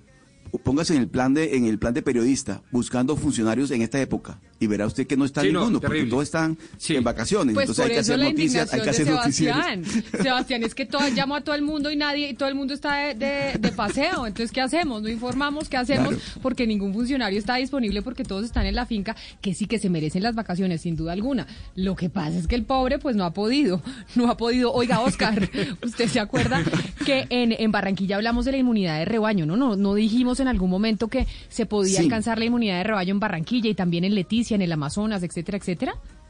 Hubo una época en que aquí en Barranquilla se, se daba por hecho que había inmunidad de rebaño porque disminuyeron muchísimo los casos de contagios. Entonces eh, se puso a circular una versión, pero esa versión, Camila, científicamente nunca se comprobó. Pero se habló de Leticia y se habló de Barranquilla como las ciudades que ya habían adquirido inmunidad de rebaño, cosa que causó sorpresa a nivel nacional, pero entiendo que eso no es así, Camila, porque, porque se requieren de, de- cumplir ciertos, ciertos requisitos. Pero, pero sí, claro, en Barranquilla se habló de eso en un momento. Pero mire, Juan David, que es pues el periodista experto en temas de salud, Juan David, de acuerdo a lo que dijo el gobierno nacional, es que vamos a tener una inmunidad de rebaño o para alcanzar la inmunidad de rebaño, según los estudios científicos, se necesita que el 70% de la población esté inmunizada, o sea, ya sea vacunada o que le haya dado COVID, ¿no? Sí, Camila, pues la intención del gobierno es a través de las vacunas lograr que el 70% de la población colombiana pueda tener esa inmunidad para evitar que el virus se propague. Le voy a explicar como en palabras muy coloquiales lo que significa la inmunidad de rebaño. ¿Usted ha jugado, por ejemplo, ponchados? Sí, sí, sí. Es justamente, digamos, lo mismo. Por ejemplo, digamos que Camila Zuluaga tiene una pelota que es el virus y usted intenta ponchar a alguien más, pero de pronto va a ponchar o a Ana Cristina o a, o a Oscar o incluso al doctor Pombo, pero ellos se encuentran cubiertos, ¿sí? Como cuando uno dice en el juego como me tapo o cosas así. Es exactamente lo mismo con la inmunidad de rebaño. Cuando uno busca el virus, intenta buscar a dónde puede dirigirse a la persona a contagiar y encuentra que la mayor parte de la población ya tiene inmunidad, entonces le va a cerrar un poco el campo de acción al virus para seguir propagando eh, el contagio. Eso es lo que busca el, minis- el Ministerio de Salud y el Gobierno Nacional. A través de las vacunas, que el 70% de la población pueda tener esa inmunidad de rebaño para mitigar un poco los contagios y así evitar que el virus se propague más. Pero quiere decir entonces que la inmunidad de rebaño solo la alcanzaremos una vez empecemos a vacunar. Es el proyecto que tiene el Ministerio de Salud. No, eh, dentro de las vacunas no están incluidos, por ejemplo, las personas que ya tuvieron el virus, porque hay estudios que dicen que ya las personas que tuvieron el virus pueden tener una inmunidad natural de unos meses. Entonces, por eso se busca a las personas que pueden estar en mayor riesgo, que son los que no han tenido el virus, es crear esos anticuerpos para que se pueda generar esa inmunidad de rebaño del 70%. Alrededor son más o menos de 35 millones de personas, teniendo en cuenta que según el ministerio hay 51 millones de personas proyectadas para el 2021. Pero mire, eh, Juan David, es que nos acompaña la doctora Gina Tambini, que es la representante de la Organización Panamericana de la Salud y Organización Mundial de la Salud aquí en Colombia. Y doctora Tambini, agradeciéndole su tiempo aquí con nosotros en Blue Radio y por no estar de vacaciones, le pregunto, y es, ¿cuándo vamos a alcanzar la inmunidad de rebaño? Porque de inmunidad de rebaño escuchamos mucho cuando se hablaba de Suecia, que eso era lo que ellos estaban buscando, pero ¿cuándo la podremos alcanzar? ¿Cómo están? Buenos días, Camila y su mesa de trabajo ahí en la radio. Un gusto estar con ustedes.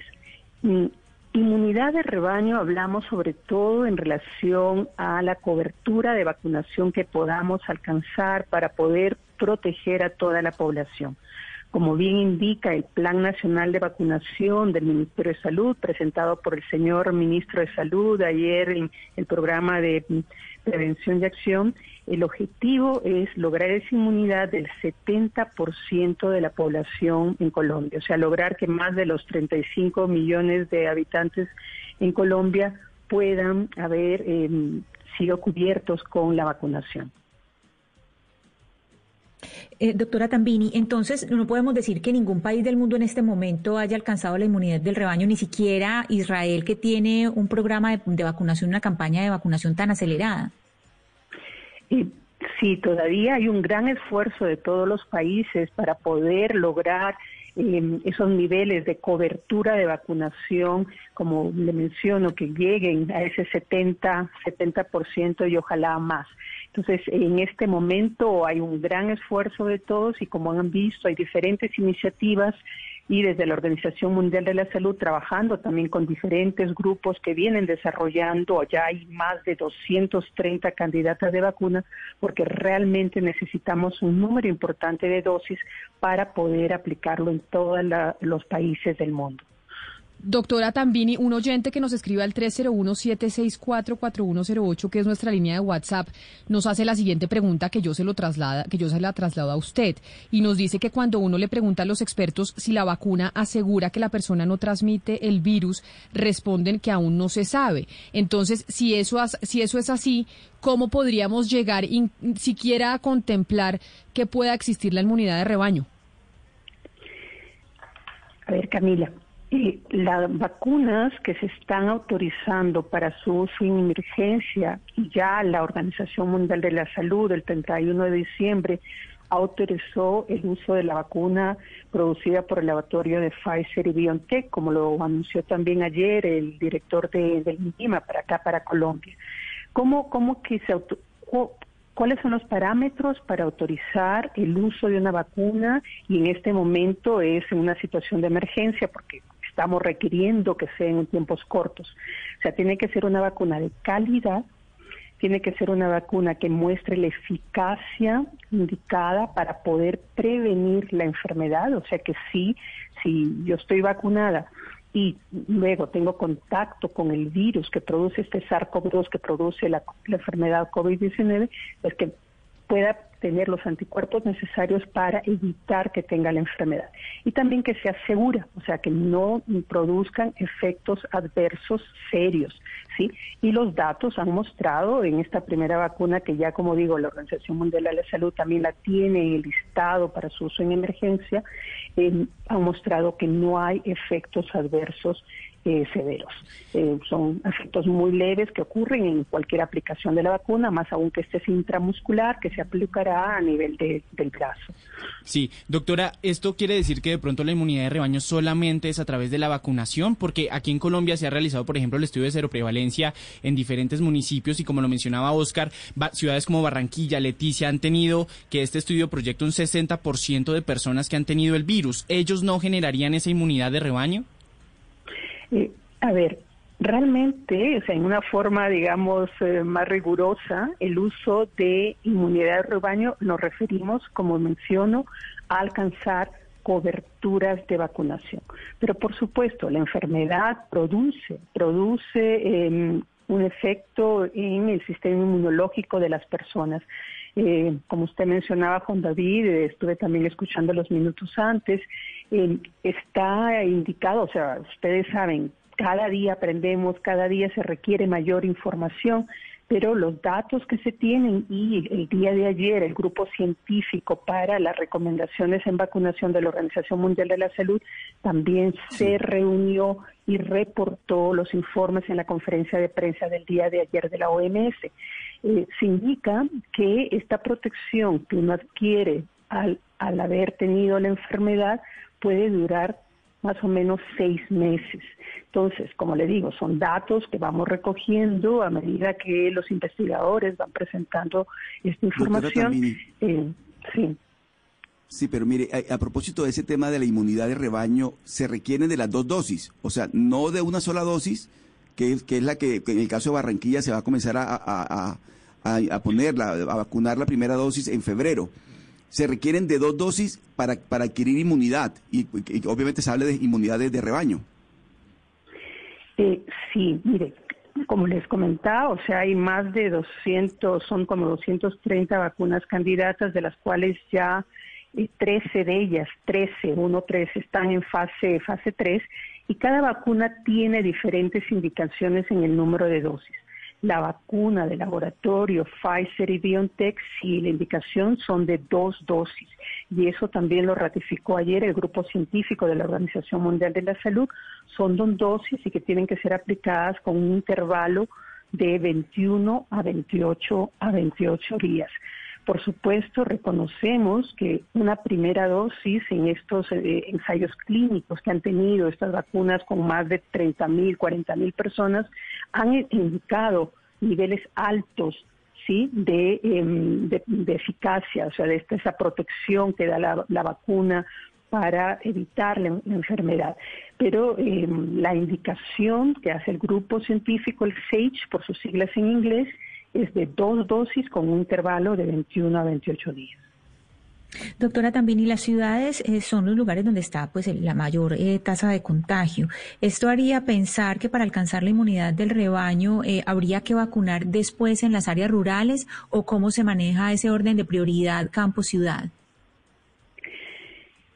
Como bien lo indica el Plan Nacional de Vacunación de Colombia, o sea, van a ver eh, esas dos fases importantes, ¿cierto? Y en cada una de estas fases se han indicado etapas. En esta primera etapa se está buscando proteger sobre todo a la población que es más vulnerable, ¿no? La que está más expuesta a poder adquirir la enfermedad y que también en los cuales hemos visto que lamentablemente ocurren los fallecimientos. Entonces estamos hablando de los trabajadores de la salud, ese personal asistencial que está expuesto en la primera línea de la atención del COVID-19 y también los, bueno, van a iniciar en la etapa 1 los mayores de 80 y luego en la etapa 2 los mayores de 60 años. Y tiene que ser, sí, el esfuerzo tiene que ser en todo el territorio nacional. Por supuesto, hay mayor afluencia en las grandes ciudades, pero también el plan contempla hacer todo un esfuerzo de llegar a todos los diferentes municipios donde esté esta población de alto riesgo. Tengo una pregunta de una oyente que se llama Paola Salgado, doctora Tambini, y dice lo siguiente, y es si esa inmunidad del rebaño, si se llega a lograr en algún lugar, esa inmunidad es para siempre o por cuánto tiempo sería. ¿Esa inmunidad aplica para la nueva cepa o si el virus muta ya no se tendría la inmunidad del rebaño? Miren, lo importante, lo importante en este momento es que podamos controlar, controlar esta pandemia, ¿cierto? Y yo creo que hay mucho interés en la vacunación, pero también me, me tomo ahí un minuto para recordar que en este momento la vacuna que tenemos son esas medidas de protección personal y el distanciamiento físico. Entonces tenemos que aplicar todas las medidas, ¿no? Entonces, ¿cuánto tiempo va a durar esto? ¿Cuánto tiempo nos va a lograr alcanzar esta inmunidad de rebaño? Va a tomar, va a tomar unos meses. Por eso ese mensaje que estamos escuchando por el ministro de Salud, el mismo presidente en el programa de prevención y acción, tenemos que mantener las medidas de protección personal y el distanciamiento físico, evitar las aglomeraciones, evitar esos lugares donde no hay una buena ventilación para poder reducir la transmisibilidad de este virus. Cuando uno logra esa inmunidad de rebaño, por supuesto, pues estamos también pendientes de mayor información de cuánto dura la inmunidad que adquiriremos. Estamos eh, muy atentos y habrá un seguimiento estrecho, siquiera de dos años, a todos estos grupos de población y los estudios que están que han presentado los diferentes laboratorios tendrán que continuarse por un periodo de dos años para poder ver eso, cuánto dura la inmunidad que adquirimos cada persona al ser vacunado y también estar muy atentos a esas reacciones adversas que esperamos pues que no se presenten por los datos que tenemos de, de estos ensayos clínicos que están permitiendo la autorización. En relación a las, a las nuevas variantes, y con eso paro, em, está demostrado de estas nuevas variantes, les puedo decir que miren, hay más de 17 mil eh, secuencias genómicos del virus a nivel del mundo y la Organización Mundial de la Salud está trabajando muy estrechamente con los diferentes grupos de países, con, con Inglaterra, con de Sudáfrica. Se ve que hay un incremento en la capacidad de transmisión del virus, por eso el mayor número de casos, pero no un aumento en la severidad que pueda ocurrir a estas nuevas variantes. Y también en este momento, eh, por la información que se tiene a mano, aunque se van a ahondar más, más estudios, la próxima semana la Organización Mundial de la Salud se está reuniendo con grupos de científicos para poder definir qué otras investigaciones tenemos que seguir haciendo para poder ver la, eh, eh, en relación a la eficacia de la vacuna. Pero en este momento podemos decir que sí, que la vacuna con la que se cuenta va a ser eficaz para estas diferentes variantes del virus. Pues doctora Gina Tambini, representante de la Organización Panamericana de la Salud y de la Organización Mundial de la Salud aquí en Colombia, gracias por haber hablado con nosotros. Seguramente seguiremos hablando con usted porque el COVID no se va y con ustedes es que tenemos que tener contacto para darle información a la ciudadanía. Feliz resto de día. Muchas gracias Camila y su equipo. Siempre estamos a la orden desde la OPS y OMS para poder eh, proporcionar la información que requieran.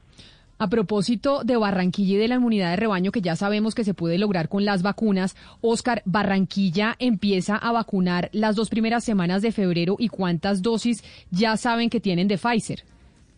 Sí, Camila, la Secretaría de Salud del Distrito eh, anunció hoy en la mañana muy bien temprano que son 900 mil dosis las que se van a comenzar a aplicar a partir de eh, la- las dos primeras semanas de febrero.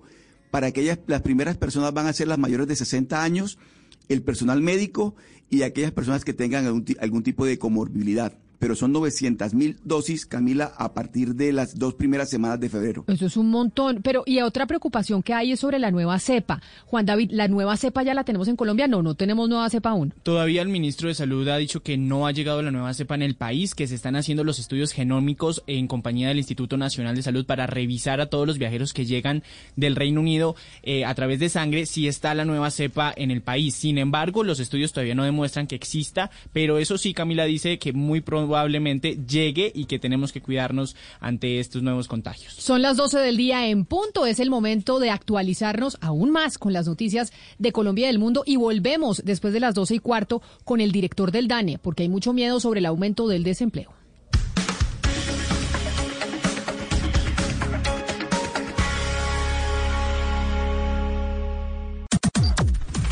Las noticias del mediodía en Mañanas Blue. Son las 12 del día en punto, el momento en el que usted se actualiza aún más de lo que está pasando en Colombia. Siempre también de la mano de don Eduardo Hernández del Servicio Informativo de Blue Radio. Don Eduardo, buenas tardes. Hola, ¿qué tal Camila? Muy buenas tardes para usted, para todos los oyentes de Blue Radio. Mucha atención porque se está pronunciando hasta ahora la Secretaría de Salud a propósito de la alta ocupación en las unidades de cuidados intensivos en Bogotá y también a propósito de las denuncias de la personería, según las cuales no hay coincidencia entre los números de camas disponibles en los hospitales con las cifras que están teniendo los reportes oficiales de la alcaldía de Bogotá. José David Rodríguez, ¿qué es lo último? Los hospitales. Hola Eduardo y oyentes, mucha atención. En estos momentos habla el secretario de Salud, habla sobre el tema de Corferias, si se habilitaría o no. Escuchemos. Lo hicieron en el primer pico de la pandemia y por eso se necesitó relativamente poco Corferias. Es muy probable que lo estemos des- des- desarrollando también en este segundo pico y por eso probablemente no haga falta Corferias. Pero no nos descartemos ninguna de las medidas. Secretario, sobre una claridad. En estos momentos entonces se habla del tema de vacunas. Escuchemos un En este momento. momento los vacunadores con que cuenta la Secretaría Distrital de Bogotá son 380 a este instante. No van a ser los vacunadores totales. Esos son los vacunadores que de planta nosotros manejamos en las cuatro subredes, 380. Pero a partir de este momento estamos empezando el año, se empieza un enganche adicional de más personas que van a ser necesarias, no solo para hacer el proceso de capacitación que el Ministerio de Salud también nos va a brindar, sino por supuesto para garantizar la vacunación de COVID y del resto de los biológicos que tenemos que garantizar en el país. Eduardo y oyente, nos vamos a acercar un momento al secretario. Secretario, buenas tardes. Estamos en vivo en estos momentos en Blue Radio con Camila Zuluaga. Expliquémosle muy rápidamente qué pasa con el tema de unidades de cuidado intensivo en estos momentos en Bogotá. Como lo compartíamos ahora, estamos haciendo una visita a todos los servicios de cuidados intensivos para verificar su disponibilidad, sobre todo frente al tema de talento humano, que ha sido un reto que tenemos que trabajar en este momento. Hoy estamos en la zona norte de la ciudad, en el Hospital de Simón Bolívar, en el Hospital de Engativá, en el Hospital de Suba, de suerte que podamos garantizar que esas camas que tenemos en el Salud Data están disponibles de manera permanente. Secretario, ¿qué responderle el tema a la personería sobre estas denuncias que habló el personero hoy en Blue Radio? con todo el respeto que nos merece la personería y el personero. Ahora mismo a las 2 de la tarde vamos a estar sentados con el equipo de la personería trabajando para solucionar esas diferencias. Es muy probable que tengan la razón en algunas de ellas. Es probable que si les aclaramos algunas las podamos solucionar, pero seguimos trabajando de la mano. Muchas gracias. Secretario, muchísimas gracias por estar en Blue Radio. Camila, ¿está la situación, el panorama en cuanto a unidades de cuidado intensivo y también vacunas que responde a esta hora el secretario de Salud? José David, vamos a estar pendientes de esa reunión a las 2 de la tarde entre la personería y el secretario de Salud, pues para saber qué pasa con las cifras, porque tenemos cifras distintas que entrega Salud Data, que es precisamente ese sitio en donde se conoce toda la información de lo que está pasando con el COVID-19 en Bogotá y las cifras que encontró la personería. Exactamente. ¿Cuántas camas hay disponibles en Bogotá? Una de las cosas que explicaba también el secretario de Salud es que son cifras que cambian con el paso de las horas. Y usted sabe que el Salud Data se va actualizando con el paso de los días. Entonces puede ser que ahí también esté la diferencia entre las cifras de la personería y las de la alcaldía. Así es, pero del gobierno local, el gobierno de Bogotá, vámonos al gobierno nacional, Juan David, porque ya el gobierno estableció claramente cuáles son las comorbilidades o las enfermedades de base que van a tener prioridad para la aplicación de la Sí, señora, son nueve. Pues dentro del plan de vacunación que tiene diseñado el gobierno nacional, se tienen prioridad a las personas que con estas comorbilidades, a nuestros oyentes, escuchen bien, enfermedades hipertensivas, diabetes, insuficiencia renal, también enfermedades pulmonares, esas son las famosas EPOC, los que tienen asma, VIH, cáncer, tuberculosis y obesidad. Son las personas que van a estar dentro del primer grupo de vacunación. En el país hay alrededor de 5 millones de personas que tienen estas comorbilidades desde los 16 años hasta los 70 años que entrarán en las primeras fases de vacunación. Son las 12 del día y 5 minutos. Seguimos hablando de COVID-19, pero esta vez frente a lo que está pasando con los viajeros que están regresando a Colombia después de estar en el exterior. El gobierno ya advirtió que se va a permitir que esos viajeros aborden en vuelo, aún así no tengan la prueba PSR negativa. La idea es que se practiquen esa prueba una vez lleguen a Colombia. Sin embargo, en el Aeropuerto Internacional José María Córdoba están exigiendo las pruebas, sector David Santamaría.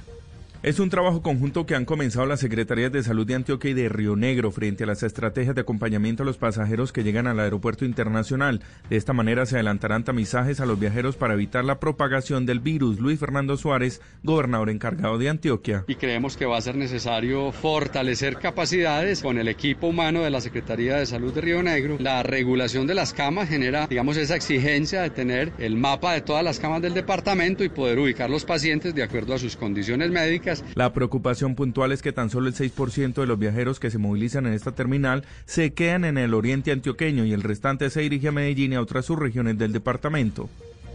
12 del día, 5 minutos y se mantiene el toque de queda y la ley seca durante el puente festivo de Reyes en el área metropolitana de Bucaramanga, a pesar de la solicitud de las empresas de flexibilizar la medida. Esta información la tiene Javier Rodríguez.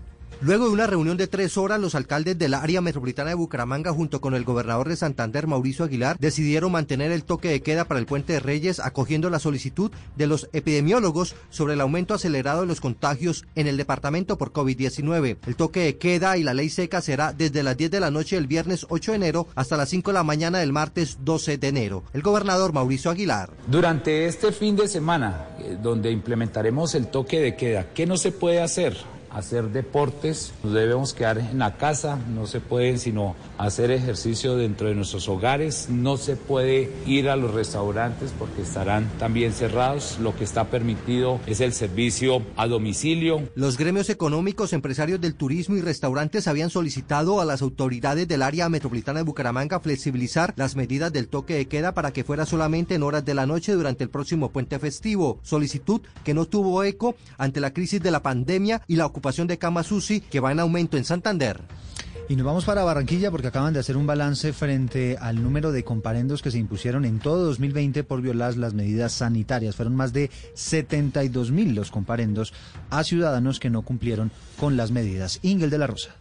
En un balance entregado por la Policía Metropolitana de Barranquilla sobre el comportamiento ciudadano, la institución reportó que ha impuesto más de 72 mil comparendos desde la llegada de la pandemia a este territorio, en su mayoría multas de un salario mínimo por violar las restricciones a la movilidad y la prohibición de fiestas, como informó el coronel Olesquienio Flores, comandante operativo de la policía. Esos comparendos tienen sobre todo mucho que ver con no atender las normas de bioseguridad, las aglomeraciones y el mal comportamiento en las calles, como la ingesta de bebidas embriagantes y la parte participación en fiestas ilegales. Las autoridades además reportan el cierre de 108 establecimientos de comercio por incumplir con las medidas establecidas para prevenir el COVID-19. 12 del día, 8 minutos y estudiantes del grado 11 de las instituciones educativas públicas de Pitalito en el departamento del Huila van a regresar a clases presenciales a partir del próximo 18 de enero. Silvia Lorena Artunduaga.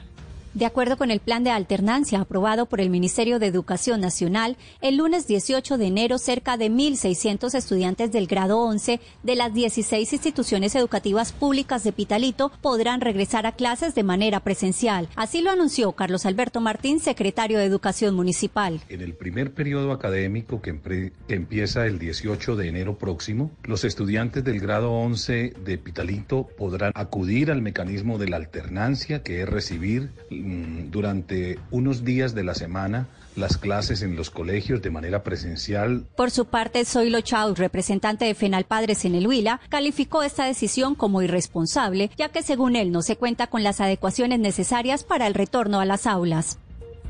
Son las 12 del día, 9 minutos y atención Camila, está aclarando el secretario de Gobierno de Bogotá, Luis Ernesto Gómez, que la alcaldesa de Bogotá, Claudia López, se hizo la prueba para de PCR, la, la prueba contra el COVID-19 para detectar el COVID-19 antes de entrar al país y resultó negativa. Y dice él que reasume entonces plenamente sus funciones y por tener resultado negativo de la PCR no tiene ninguna restricción a la movilidad. Es decir, la alcaldesa, pero entiendo que igual va a guardar confinamiento. A pesar de que se hizo la prueba PCR, entiendo que la alcaldesa va a guardar confinamiento Sería- o no. Sería, según esto entonces voluntario, porque está diciendo el secretario de gobierno que como le dio la prueba PCR negativa antes de llegar a Colombia, entonces no tendría restricciones a la movilidad. Hablando precisamente de los confinamientos por cuenta de ellos, los pagos online, o sea, en línea a través de Internet, en las plataformas de domicilio, crecieron un 70% durante la pandemia, Marcela Peña.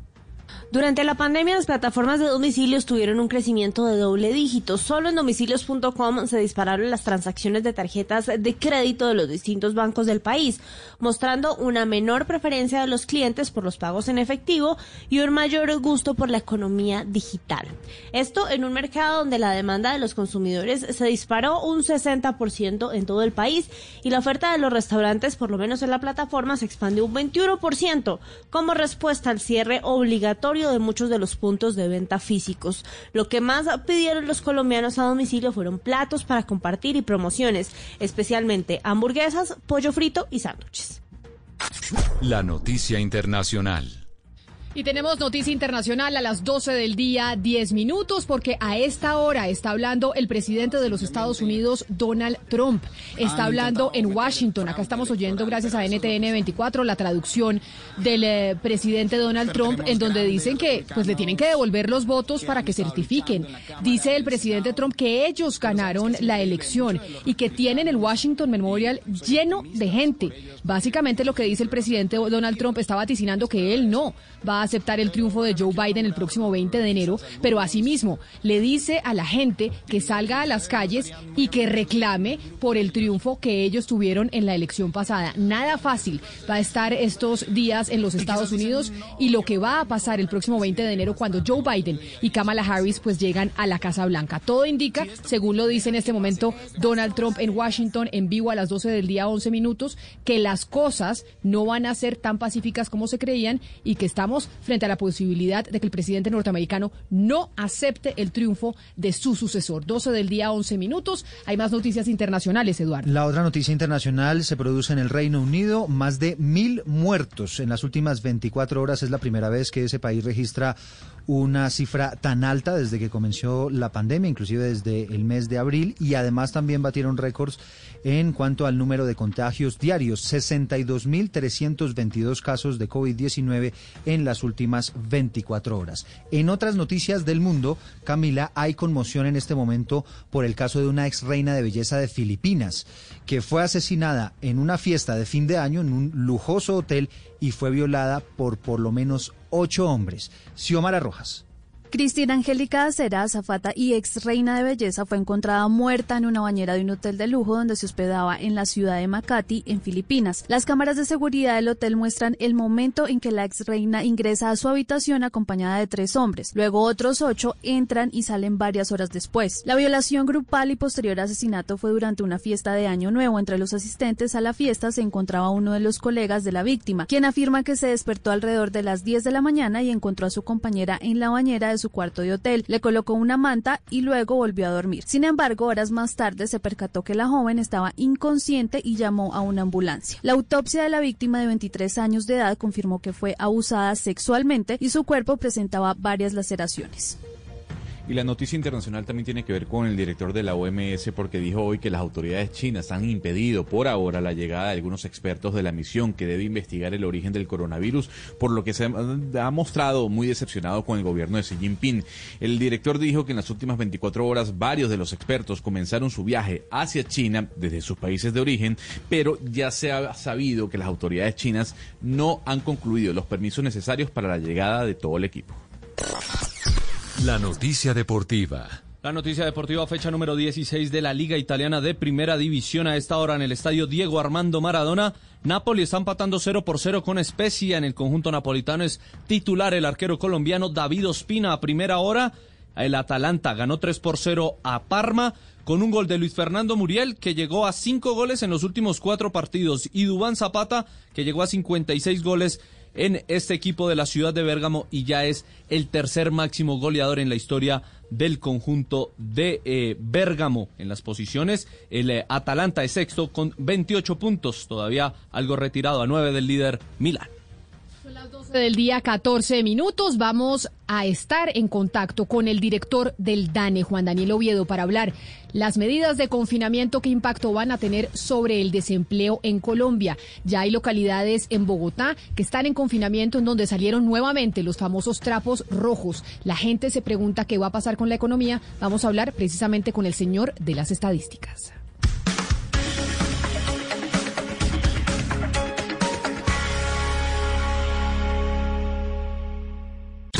Una señal que se enlaza.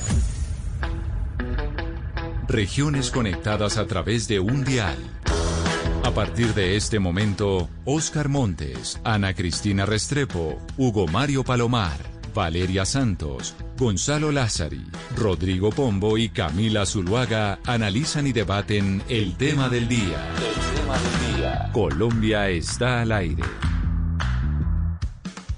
Son las 12 del día, 15 minutos. A ustedes gracias por conectarse con nosotros a través del Facebook Live, pero también por seguir con nosotros a través de las diferentes emisoras y plataformas que tenemos de Blue Radio. El tema del día hoy tiene que ver con el desempleo, con la economía, porque estamos enfrentando nuevos confinamientos. Bogotá es un ejemplo de ello, pero también otros municipios en donde hay toques de queda, restricción de venta de alcohol y eso afecta directamente la economía.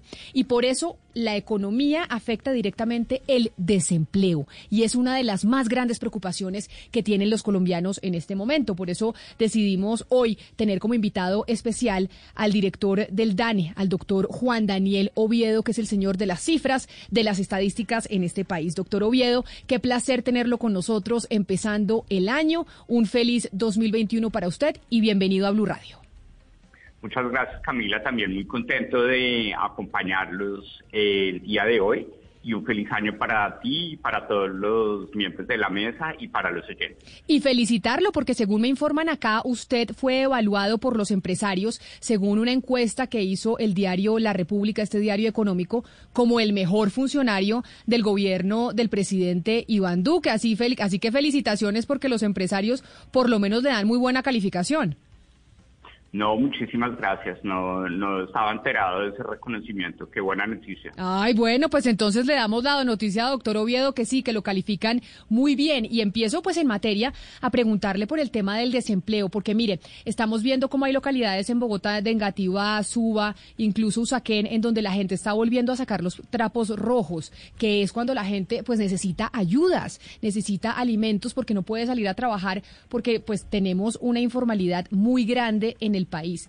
Para que empecemos con los números. Hoy en día el desempleo en Colombia, ¿en cuánto se está ubicando?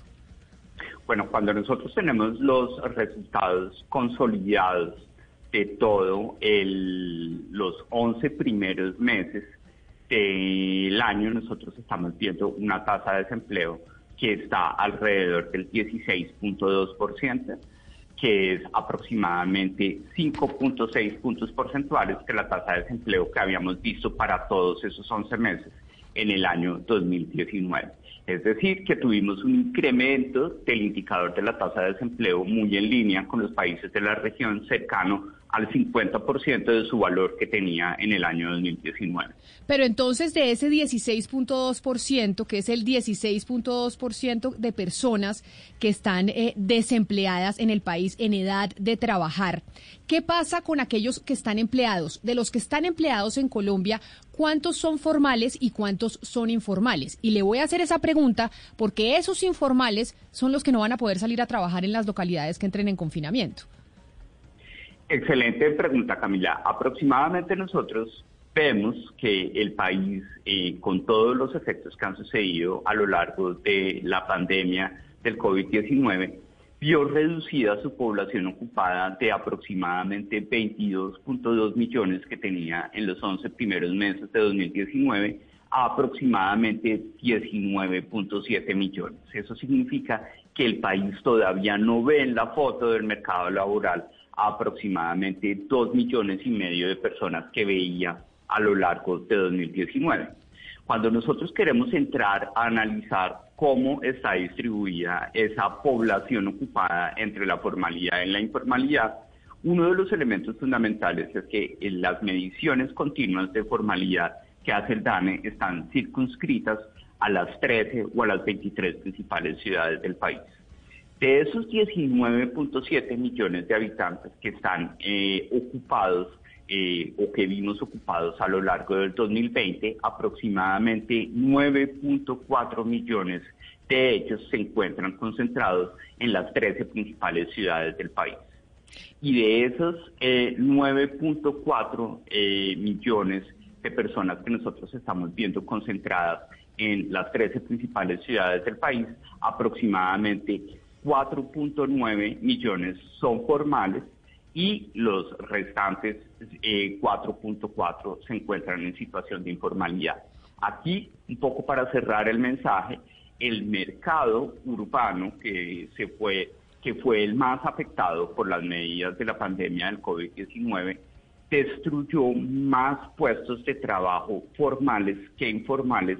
Como resultado de las diferentes medidas económicas que se tomaron en los seis meses de confinamiento entre marzo y agosto de 2020. Pero entonces eso sí es un drama, doctor Oviedo, porque lo que se busca es formalizar el empleo y no aumentar la informalidad. Lo que usted nos está diciendo es que puede ser que muchos de esos trabajadores que estaban empleados formalmente, que tenían todos los beneficios de ley, ahora están engrosando las filas de la informalidad, ¿puede ser?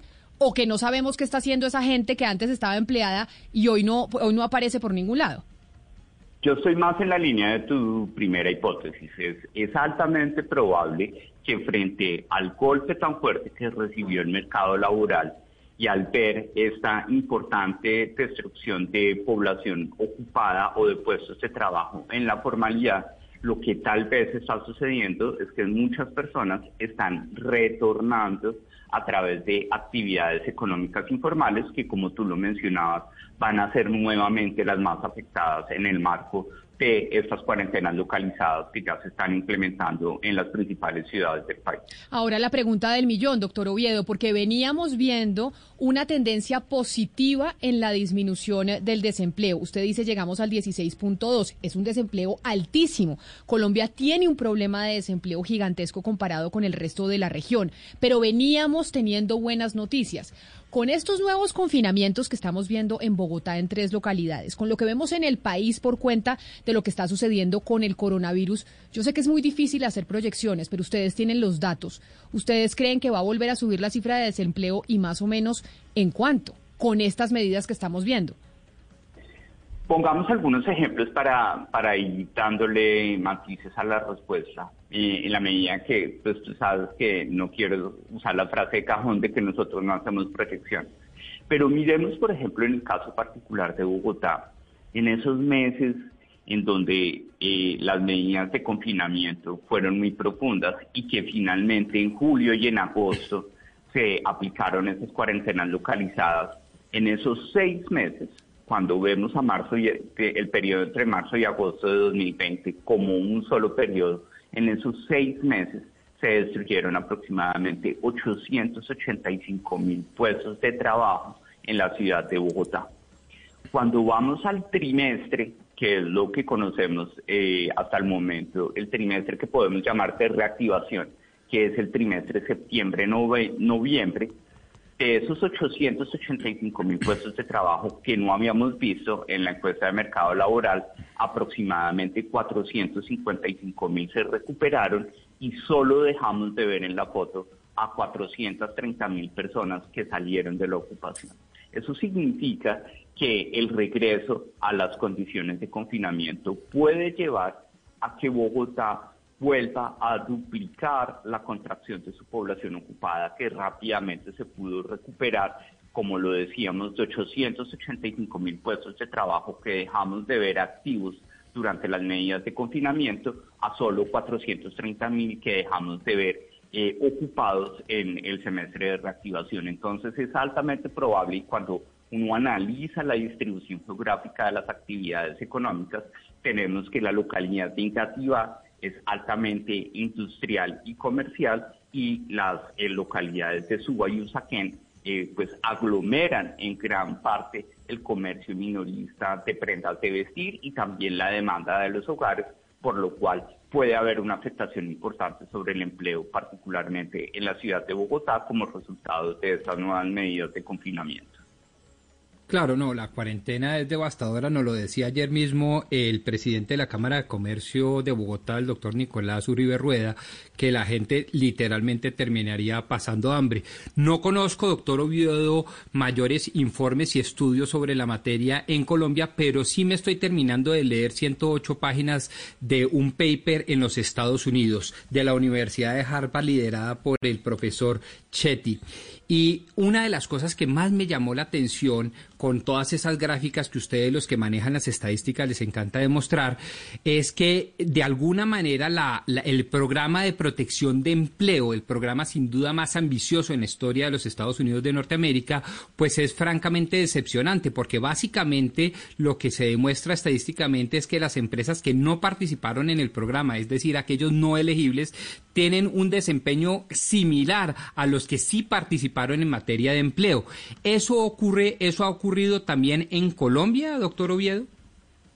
Bueno, ahí particularmente es altamente probable que eso esté sucediendo en Colombia, porque recordemos que todas las medidas de apoyo al sector empresarial pues estuvieron asociadas con la visibilización de esas unidades empresariales a través de eh, la planilla de afiliados a partir de los registros en Cámara de Comercio y debemos recordar que en Colombia aproximadamente 5.9 millones de eh, personas son propietarios de micronegocios o negocios familiares que proveen al sustento de eh, los miembros del hogar que no necesariamente tienen registro de Cámara de Comercio o ni siquiera tienen registro único tributario, que difícilmente pudieron ser eh, visibles en la aplicación de esos programas. Y tal vez por eso es que ese retorno a esa senda de reactivación esté mucho más marcado por las actividades informales. Entonces,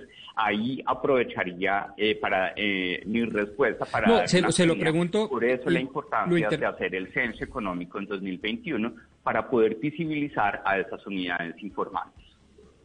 No, bienvenidísima la cuña y más que necesaria, entre más información mejor, pero perdóneme, lo interpelo porque es que eh, acá se armó un debate y nosotros en esta misma mesa no fuimos ajenos a ese debate, doctor Oviedo, frente a primero la oportunidad del gobierno nacional en materia de inyectarle flujo de caja a la economía a través de estos subsidios empresariales y lo segundo frente a la efectividad. Y lo que yo estoy viendo y por eso estoy como alarmado y me entenderá usted mi preocupación es que en el estudio de los Estados Unidos de Norteamérica bajo el marco del programa más ambicioso de protección al empleo, lo que pasa es que el resultado es casi que inani. Los que recibieron subsidio no mantuvieron en las nóminas vivas o no fueron tan activos como los que no lo recibimos.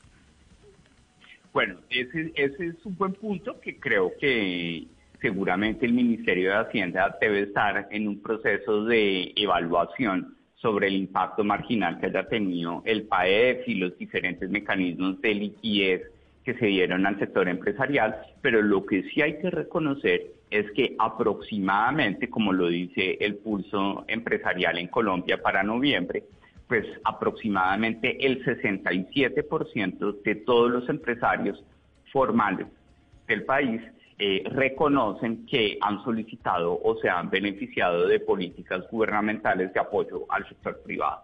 El gran problema es que además de esos empresarios formales, que son casi dos terceras partes de ellos, que se han visto beneficiados de las ayudas del gobierno, pues tenemos una parte muy visible de la economía, que son todas esas actividades informales que seguramente no recibieron beneficios. Pero con la información que nosotros tenemos hasta el momento, pues no podemos eh, entrar en la discusión de si los efectos del PAEP, por ejemplo, efectivamente tuvieron una mejora en la productividad o en la capacidad de enganche de empleo por parte de esas empresas. Doctor Oviedo, uno de los grandes proyectos del DANE para este año es el censo, hacer un gran inventario de formalidad e informalidad, incluyendo el, sector rural. Pues aparte que nos cuente un poco de eso, quisiera preguntarle sobre los confinamientos en la ciudad, pues en, primera instancia estos confinamientos en las ciudades, cómo irradian hacia el campo, hacia el sector rural, o si todavía no podemos tener ese, ese cuadro. Bueno, eh, me parece muy buena pregunta y empiezo por la última parte. El sector rural, en términos relativos, eh, ha visto un mejor desempeño en la medida en que pues, las condiciones de confinamiento llevan a que los hogares eh, sustituyan la comida fuera del hogar por la comida preparada al interior del hogar. Eso lleva a que una canasta importante de productos agropecuarios que han tenido unos resultados eh, muy positivos en materia de corrección de precios, como por ejemplo el arroz, los plátanos, las papas, pues han tenido una reducción de precios y una producción masiva para satisfacer la demanda de los hogares que se encuentran en situación de confinamiento.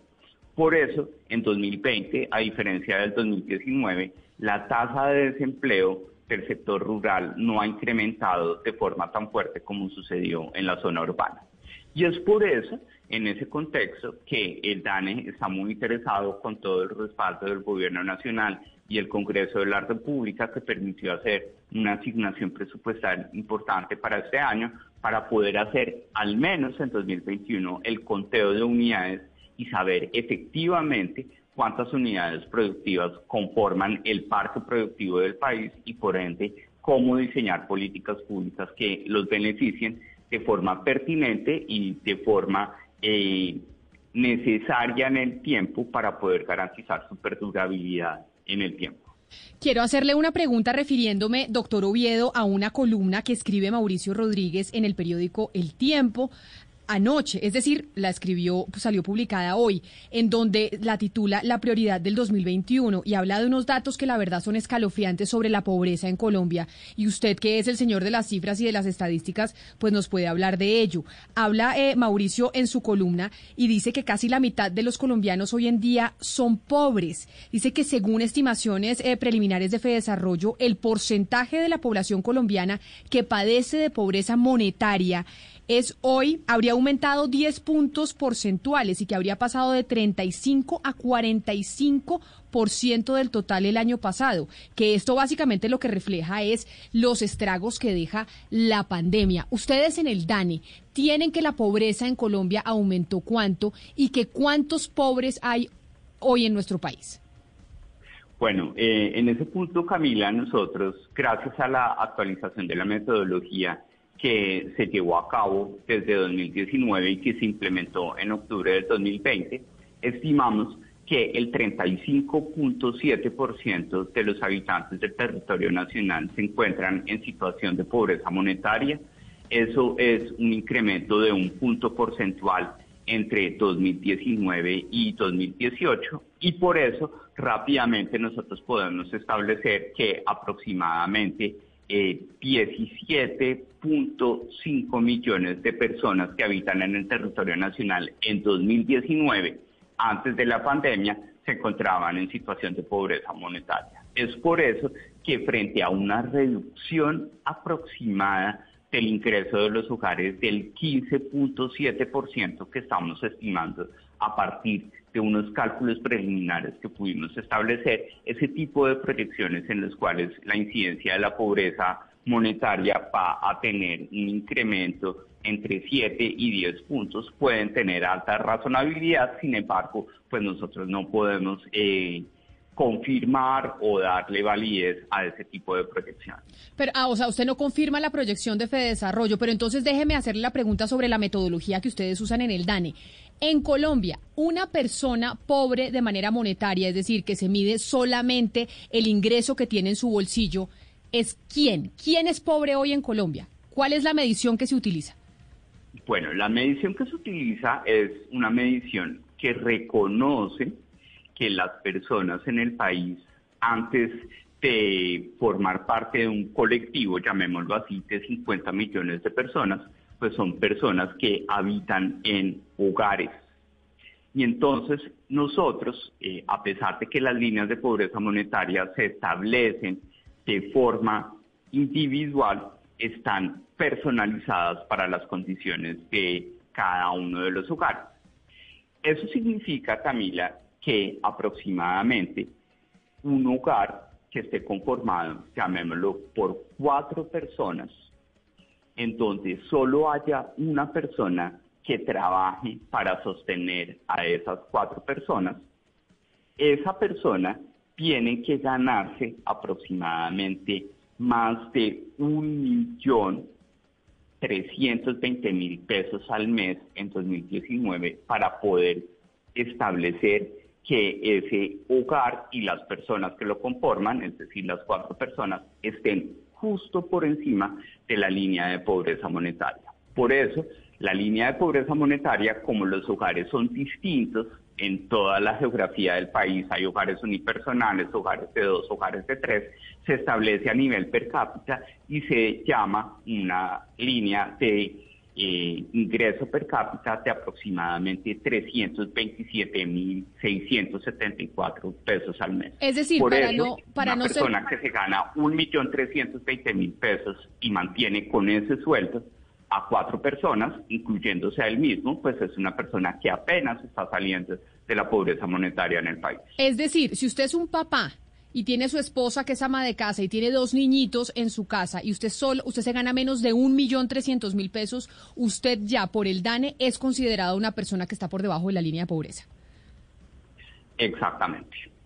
Y esa, y esa medición que ustedes tienen, ese, esa medición, ¿cuánta gente en Colombia está en esa situación? Doctor Oviedo, ¿cuánta gente en Colombia vive en una familia que solo trabaja una persona y tienen un ingreso para mantener a cuatro personas de un millón trescientos mil pesos? ¿Cuánta gente está por Eh, debajo de esa línea de pobreza? Imagínate, 17.5 millones de personas que corresponden a casi el 36% de la población. Y ese 36% de la población son mediciones que tienen ustedes del año pasado ya con pandemia. ¿Ustedes tienen claro cuánta gente entró en la pobreza por cuenta de la pandemia y de los confinamientos? Eso todavía no lo hemos podido consolidar en la medida en que estas mediciones se hacen a partir de los reportes de ingresos que hacen los hogares a través de la gran encuesta integrada de hogares.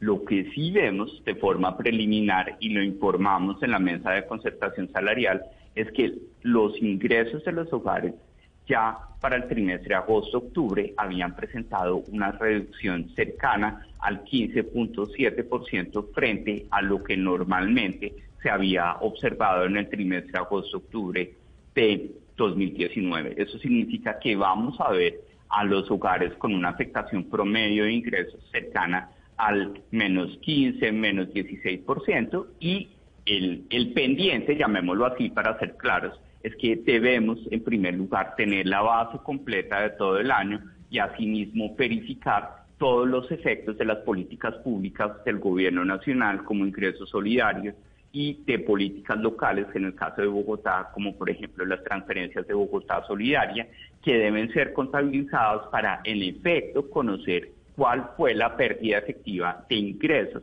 de los hogares a lo largo y ancho del país y con eso estimar las nuevas incidencias de la pobreza. O sea, no sabemos todavía en términos de pobreza el impacto que generó la pandemia, pero lo que sí podemos decir, doctor Oviedo, es que estos nuevos confinamientos que estamos viviendo ya 2021, olvidándonos del 2020, sí pueden generar un aumento del desempleo y por ende un aumento de la pobreza. Y ahí siga usted, que eso no le corresponde a usted, pues un aumento de la violencia. Los van a generar. Es decir, está clarísimo, por ejemplo, eh, yo quisiera, sin, sin, sin usar el oráculo que tengo prohibido, quisiera mirar hacia atrás.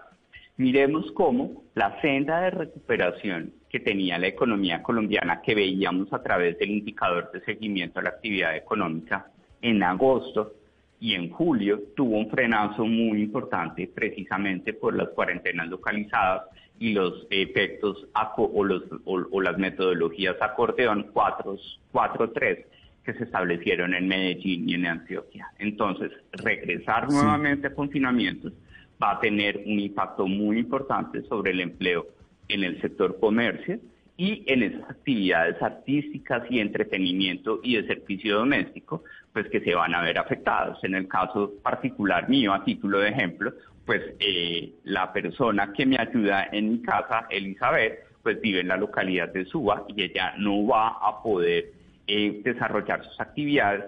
En mi caso particular, ella va a continuar devengando su salario, pero muchos hogares no necesariamente van a mantener esa continuidad lo cual sí genera unas dificultades frente a las perspectivas de empleo, específicamente en la ciudad de Bogotá. Doctor Oviedo, le voy a preguntar por la región Caribe. Escuchándolo a usted dar las cifras sobre pobreza, me llama la atención ese 36% que está por debajo de la línea de pobreza y esos 17 millones de colombianos que se encuentran en esa condición. ¿Qué porcentaje le corresponde a la región Caribe? Usted que tiene el estudio desde el DANE, y ahora, considerando el nuevo escenario que es muy parecido al, al del año anterior, ¿qué tanto se va a incrementar esta pobreza en la región Caribe, en los departamentos de la región Caribe? ¿Y qué tanto podríamos nosotros acá lograr avanzar un poco en, un escenario distinto? Es decir, sin confinamientos, con un poquito más de libertad en la parte productiva, que el aparato productivo no sea tan golpeado.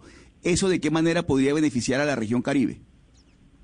Bueno, eh, muy buena pregunta porque una de las eh, virtudes que tiene esta nueva caja de herramientas que tiene el país para medir la evolución socioeconómica de los hogares a través de la incidencia de pobreza monetaria eh, permite que nosotros podamos tener unas ópticas muy precisas para cada uno de los departamentos del país y de las ciudades capitales. Aquí tenemos que recordar que buena parte de los departamentos de la región Caribe están por encima de ese porcentaje de incidencia promedio nacional del 35.7%. En el caso del departamento de La Guajira, estamos viendo una incidencia de pobreza de casi el 62% de su población.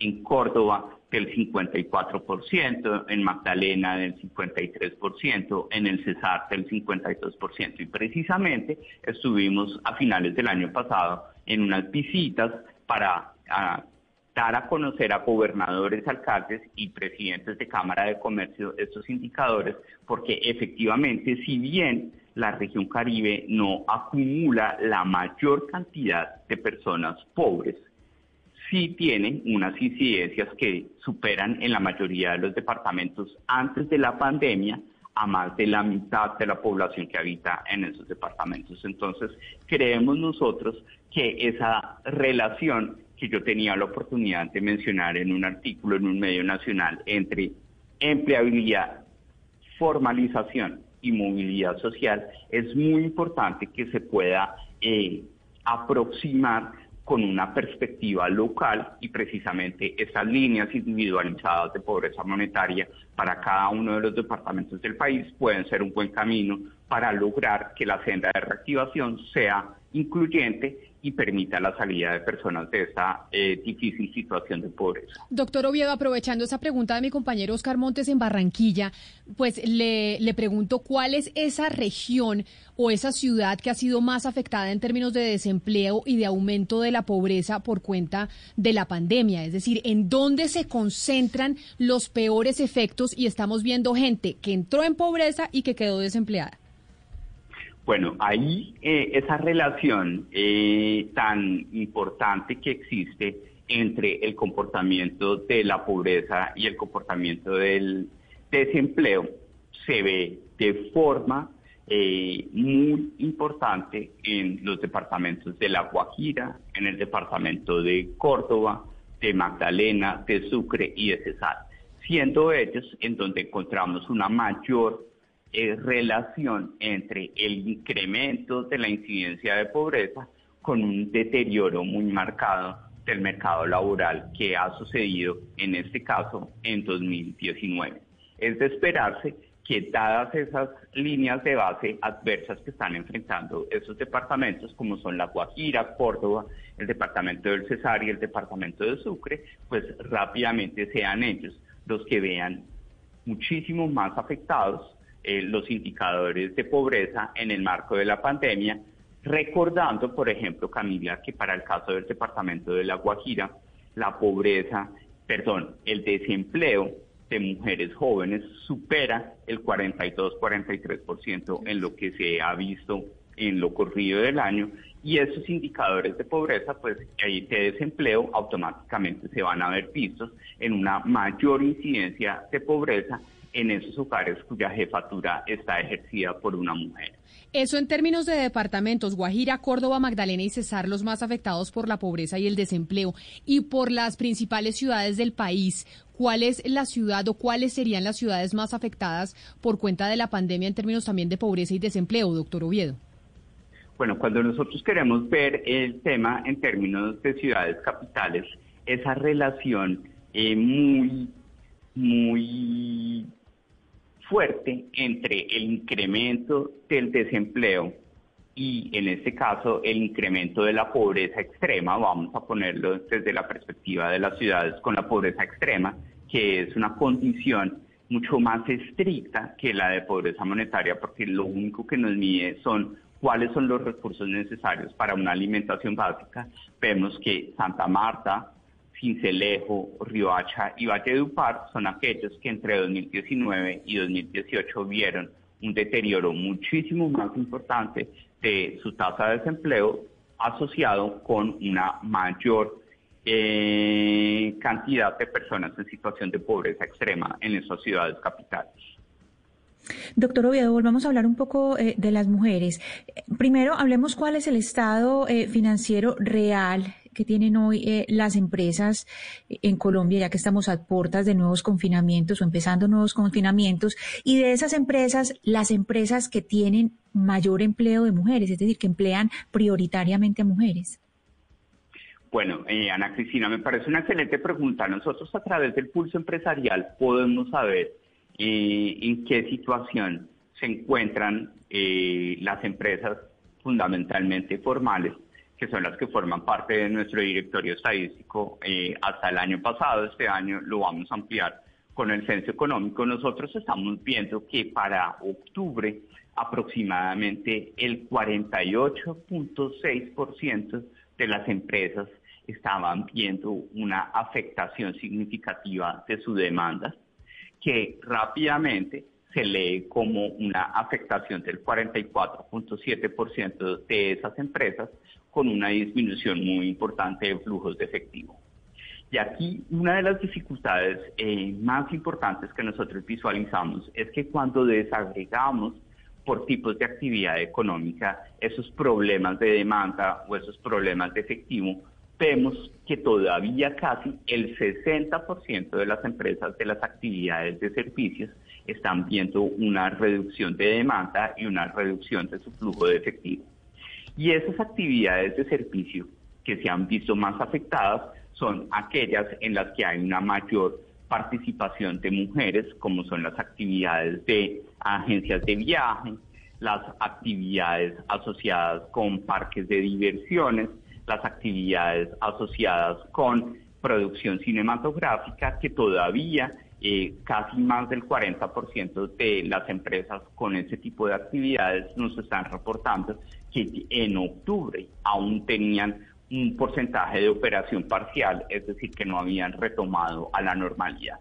Y con esto debemos recordar, eh, Ana Cristina, ya para cerrar, que de los dos millones y medio de personas ocupadas que todavía no estamos viendo alzando la mano diciendo que eh, están ocupadas, aproximadamente un millón y medio se encuentran concentradas en tres actividades económicas fundamentales, que son el comercio, las actividades artísticas y entretenimiento y las actividades manufactureras, en donde en el caso particular de las actividades artísticas y entretenimiento tenemos una participación muy importante, superior al 60% de mano de obra eh, asociada con mujeres. Pero ya que estamos hablando de mujeres, doctor Oviedo, nosotros eh, comentando con Ana Cristina fuera de micrófonos, sí nos dábamos cuenta de cómo el DANE está teniendo un enfoque de género también a la hora de hacer sus mediciones y que eso llegó, entendemos, con su administración. Ese enfoque de género que ustedes le están dando a la medición en el DANE, ¿qué cambia? Yo creo que cambia eh, un elemento que venía trabajándose desde 2015 pero pues uno cuando llega a sus administraciones, uno tiene unos eh, matices particulares y pues yo soy eh, producto de un hogar de una mujer cabeza de familia, pues y uno también le da un toque personal a su gestión y digo, pues tenemos que visibilizar que no puede ser posible que en Colombia tengamos una mayoría calificada de mujeres, 51.2% aproximadamente, que se vuelve apenas un 40% de participación de mujeres en la población ocupada, pero que además están siempre enfrentando mayores tasas de desempleo. Eso significa que el problema del mercado laboral eh, en contra de las mujeres es solo la punta del iceberg de un fenómeno social e institucional basado en unos estereotipos eh, muy marcados de género, en donde todavía dos terceras partes de la población colombiana, tanto de hombres como de mujeres, están de acuerdo con que las mujeres son más eficientes eh, haciendo oficios del hogar que los hombres. Con eso comienza toda una historia en la que desafortunadamente Colombia podría ser mucho más productiva, más equitativa mucho más eh, incluyente si rompiéramos desde el sistema educativo y cultural esos estereotipos de género que llevan a que las mujeres terminen siempre dedicadas a actividades de educación, de salud o de comercio informal. Ana Cristina, ¿se da cuenta de la razón por la cual el doctor Oviedo llegó a imponer su impronta de visibilizar a las mujeres en las, en las mediciones que hacen en el DANE y por qué es importante? No nos hubiéramos imaginado nunca que esta iba a ser la respuesta del doctor Oviedo y es que él, como muchos colombianos, pues creció en un hogar en donde había una mamá cabeza de familia. Sí me imaginé, sin quererlo sentar en el diván al doctor Oviedo, sí me imaginé que había algo ahí detrás, porque sí es muy evidente que hay un enfoque de género muchísimo más fuerte y yo creo que en otras circunstancias, Camila, no se hubiera hecho este énfasis tan fuerte en el papel de la mujer y no solamente eh, el, el, papel de la mujer, sino en lo que ha aporreado a la mujer toda esta situación, de qué manera lo ha aporreado, porque el análisis ha sido muy detallado desde el principio. Creo que es un, digamos, un, un aporte muy afortunado en todos los sentidos este tipo de enfoque que le está dando el DANI, el papel de las mujeres en la economía. Doctor Oviedo, del enfoque de género yo me quiero ir al Banco Mundial porque el día de ayer el Banco Mundial lanzó sus previsiones para el año 2021 y colocó a Colombia eh, con un crecimiento del 4.9%. Eh, ¿Ustedes tienen en el DANE esa misma proyección del 4.9% de crecimiento en el PIB o es un número irreal? No, nosotros eh, nuevamente con la misma idea de que evitamos el oráculo para no enamorarnos de él, no hacemos ese tipo de proyecciones. Sin embargo, somos conscientes que los modelos de proyección que utiliza el Banco Mundial pues son modelos que son consistentes con las cifras de cuentas nacionales que nosotros divulgamos, pues que en primer lugar nos dan una foto o una perspectiva no tanto, llamémosla con énfasis en la pandemia, sino una perspectiva de mediano plazo. Recordemos que 2019 fue un año en el que la economía creció a punta de demanda interna, a punta de consumo de los hogares, de inversión privada del sector manufacturero y por consiguiente, pues las condiciones que se definieron para manejar la pandemia pues fueron unos puntos suspensivos que a veces se han vuelto puntos finales, pero son unas decisiones que se pueden ver como puntos suspensivos para el ejercicio de esa demanda interna. Por eso, claro, inmediatamente pero, pero, se las restricciones, pues rápidamente vemos una eh, dinamización de los indicadores en materia de crecimiento y de generación de empleo que desafortunadamente pueden verse afectados nuevamente si retomamos esas medidas estrictas de confinamiento. Claro, pero le debemos creer al Banco Mundial a ese número porque es un número muy alto. Colombia estaría creciendo eh, por encima de países como México, Brasil, la propia Argentina y estaría al lado de Panamá y de El Salvador. Eh, ¿Usted cree que debemos creerle a ese número? Pues yo lo que sí creo es que eh, también debemos ser conscientes que el número de 2021 es un número que está afectado por algo que llamamos el efecto base. ¿sí? frente a una caída que vemos acumulada y que tenemos certificada en el 8.1% u 8.2% de la economía a lo largo de los nueve primeros meses, pues podemos estar pensando que el cierre de la economía esté cercano al menos 7, menos 8%, eh, tiene que estar entre esos números pues rápidamente después de ver una contracción de menos 7%, pues un crecimiento del 4.9, pues todavía no es eh, un, un número exorbitante en el sentido que no vamos a poder recuperar todo el volumen de producción que tenía la economía colombiana en 2019.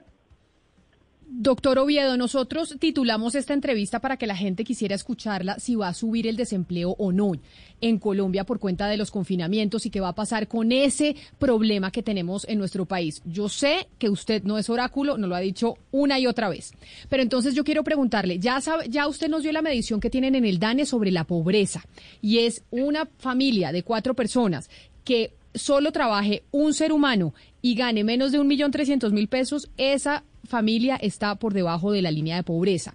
También nos ha dicho que el desempleo, el empleo informal, discúlpeme, ha aumentado. Ahora le pregunto, ¿qué es un colombiano empleado para el DANE? Cuando miramos esas cifras, yo sé que ustedes toman tanto el informal como el formal. ¿Qué significa ser empleado en Colombia para las mediciones que ustedes hacen?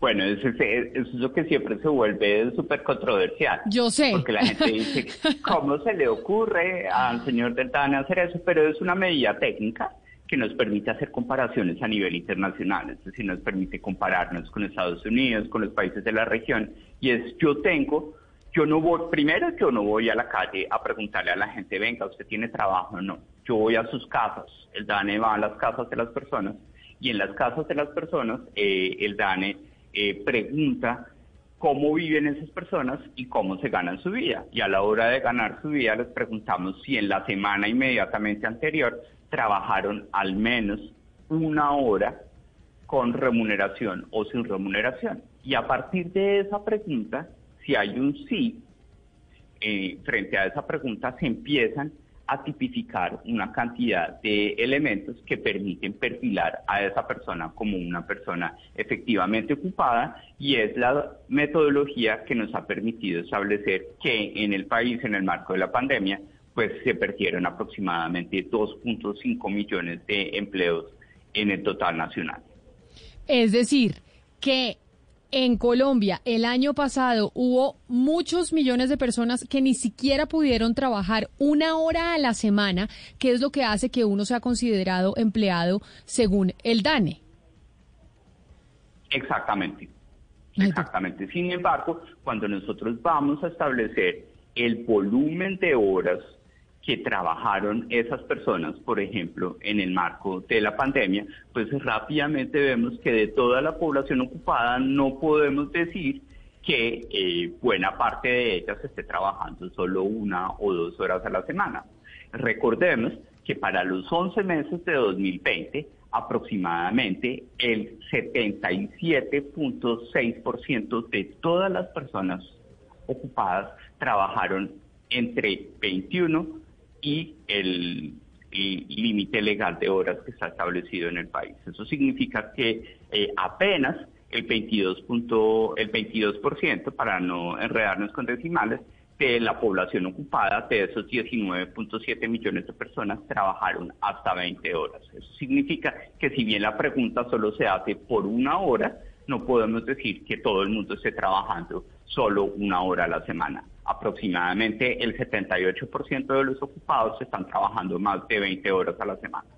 Pues doctor Juan Daniel Oviedo, creo que estos, eh, estos 45 minutos de charla con usted fueron muy productivos, pero además nos enseñaron mucho sobre cómo están las cifras de pobreza, desempleo, cuál puede ser el impacto que van a tener los confinamientos ahora que empiezan nuevamente en este 2021 y saber la razón de por qué ese enfoque de género tan importante que están teniendo ustedes en este momento en el DANE. Mil gracias por habernos atendido y nuevamente lo felicito por haber quedado y después de esta entrevista creo que sí como el mejor funcionario del gobierno gobierno del presidente Iván Duque, según los empresarios.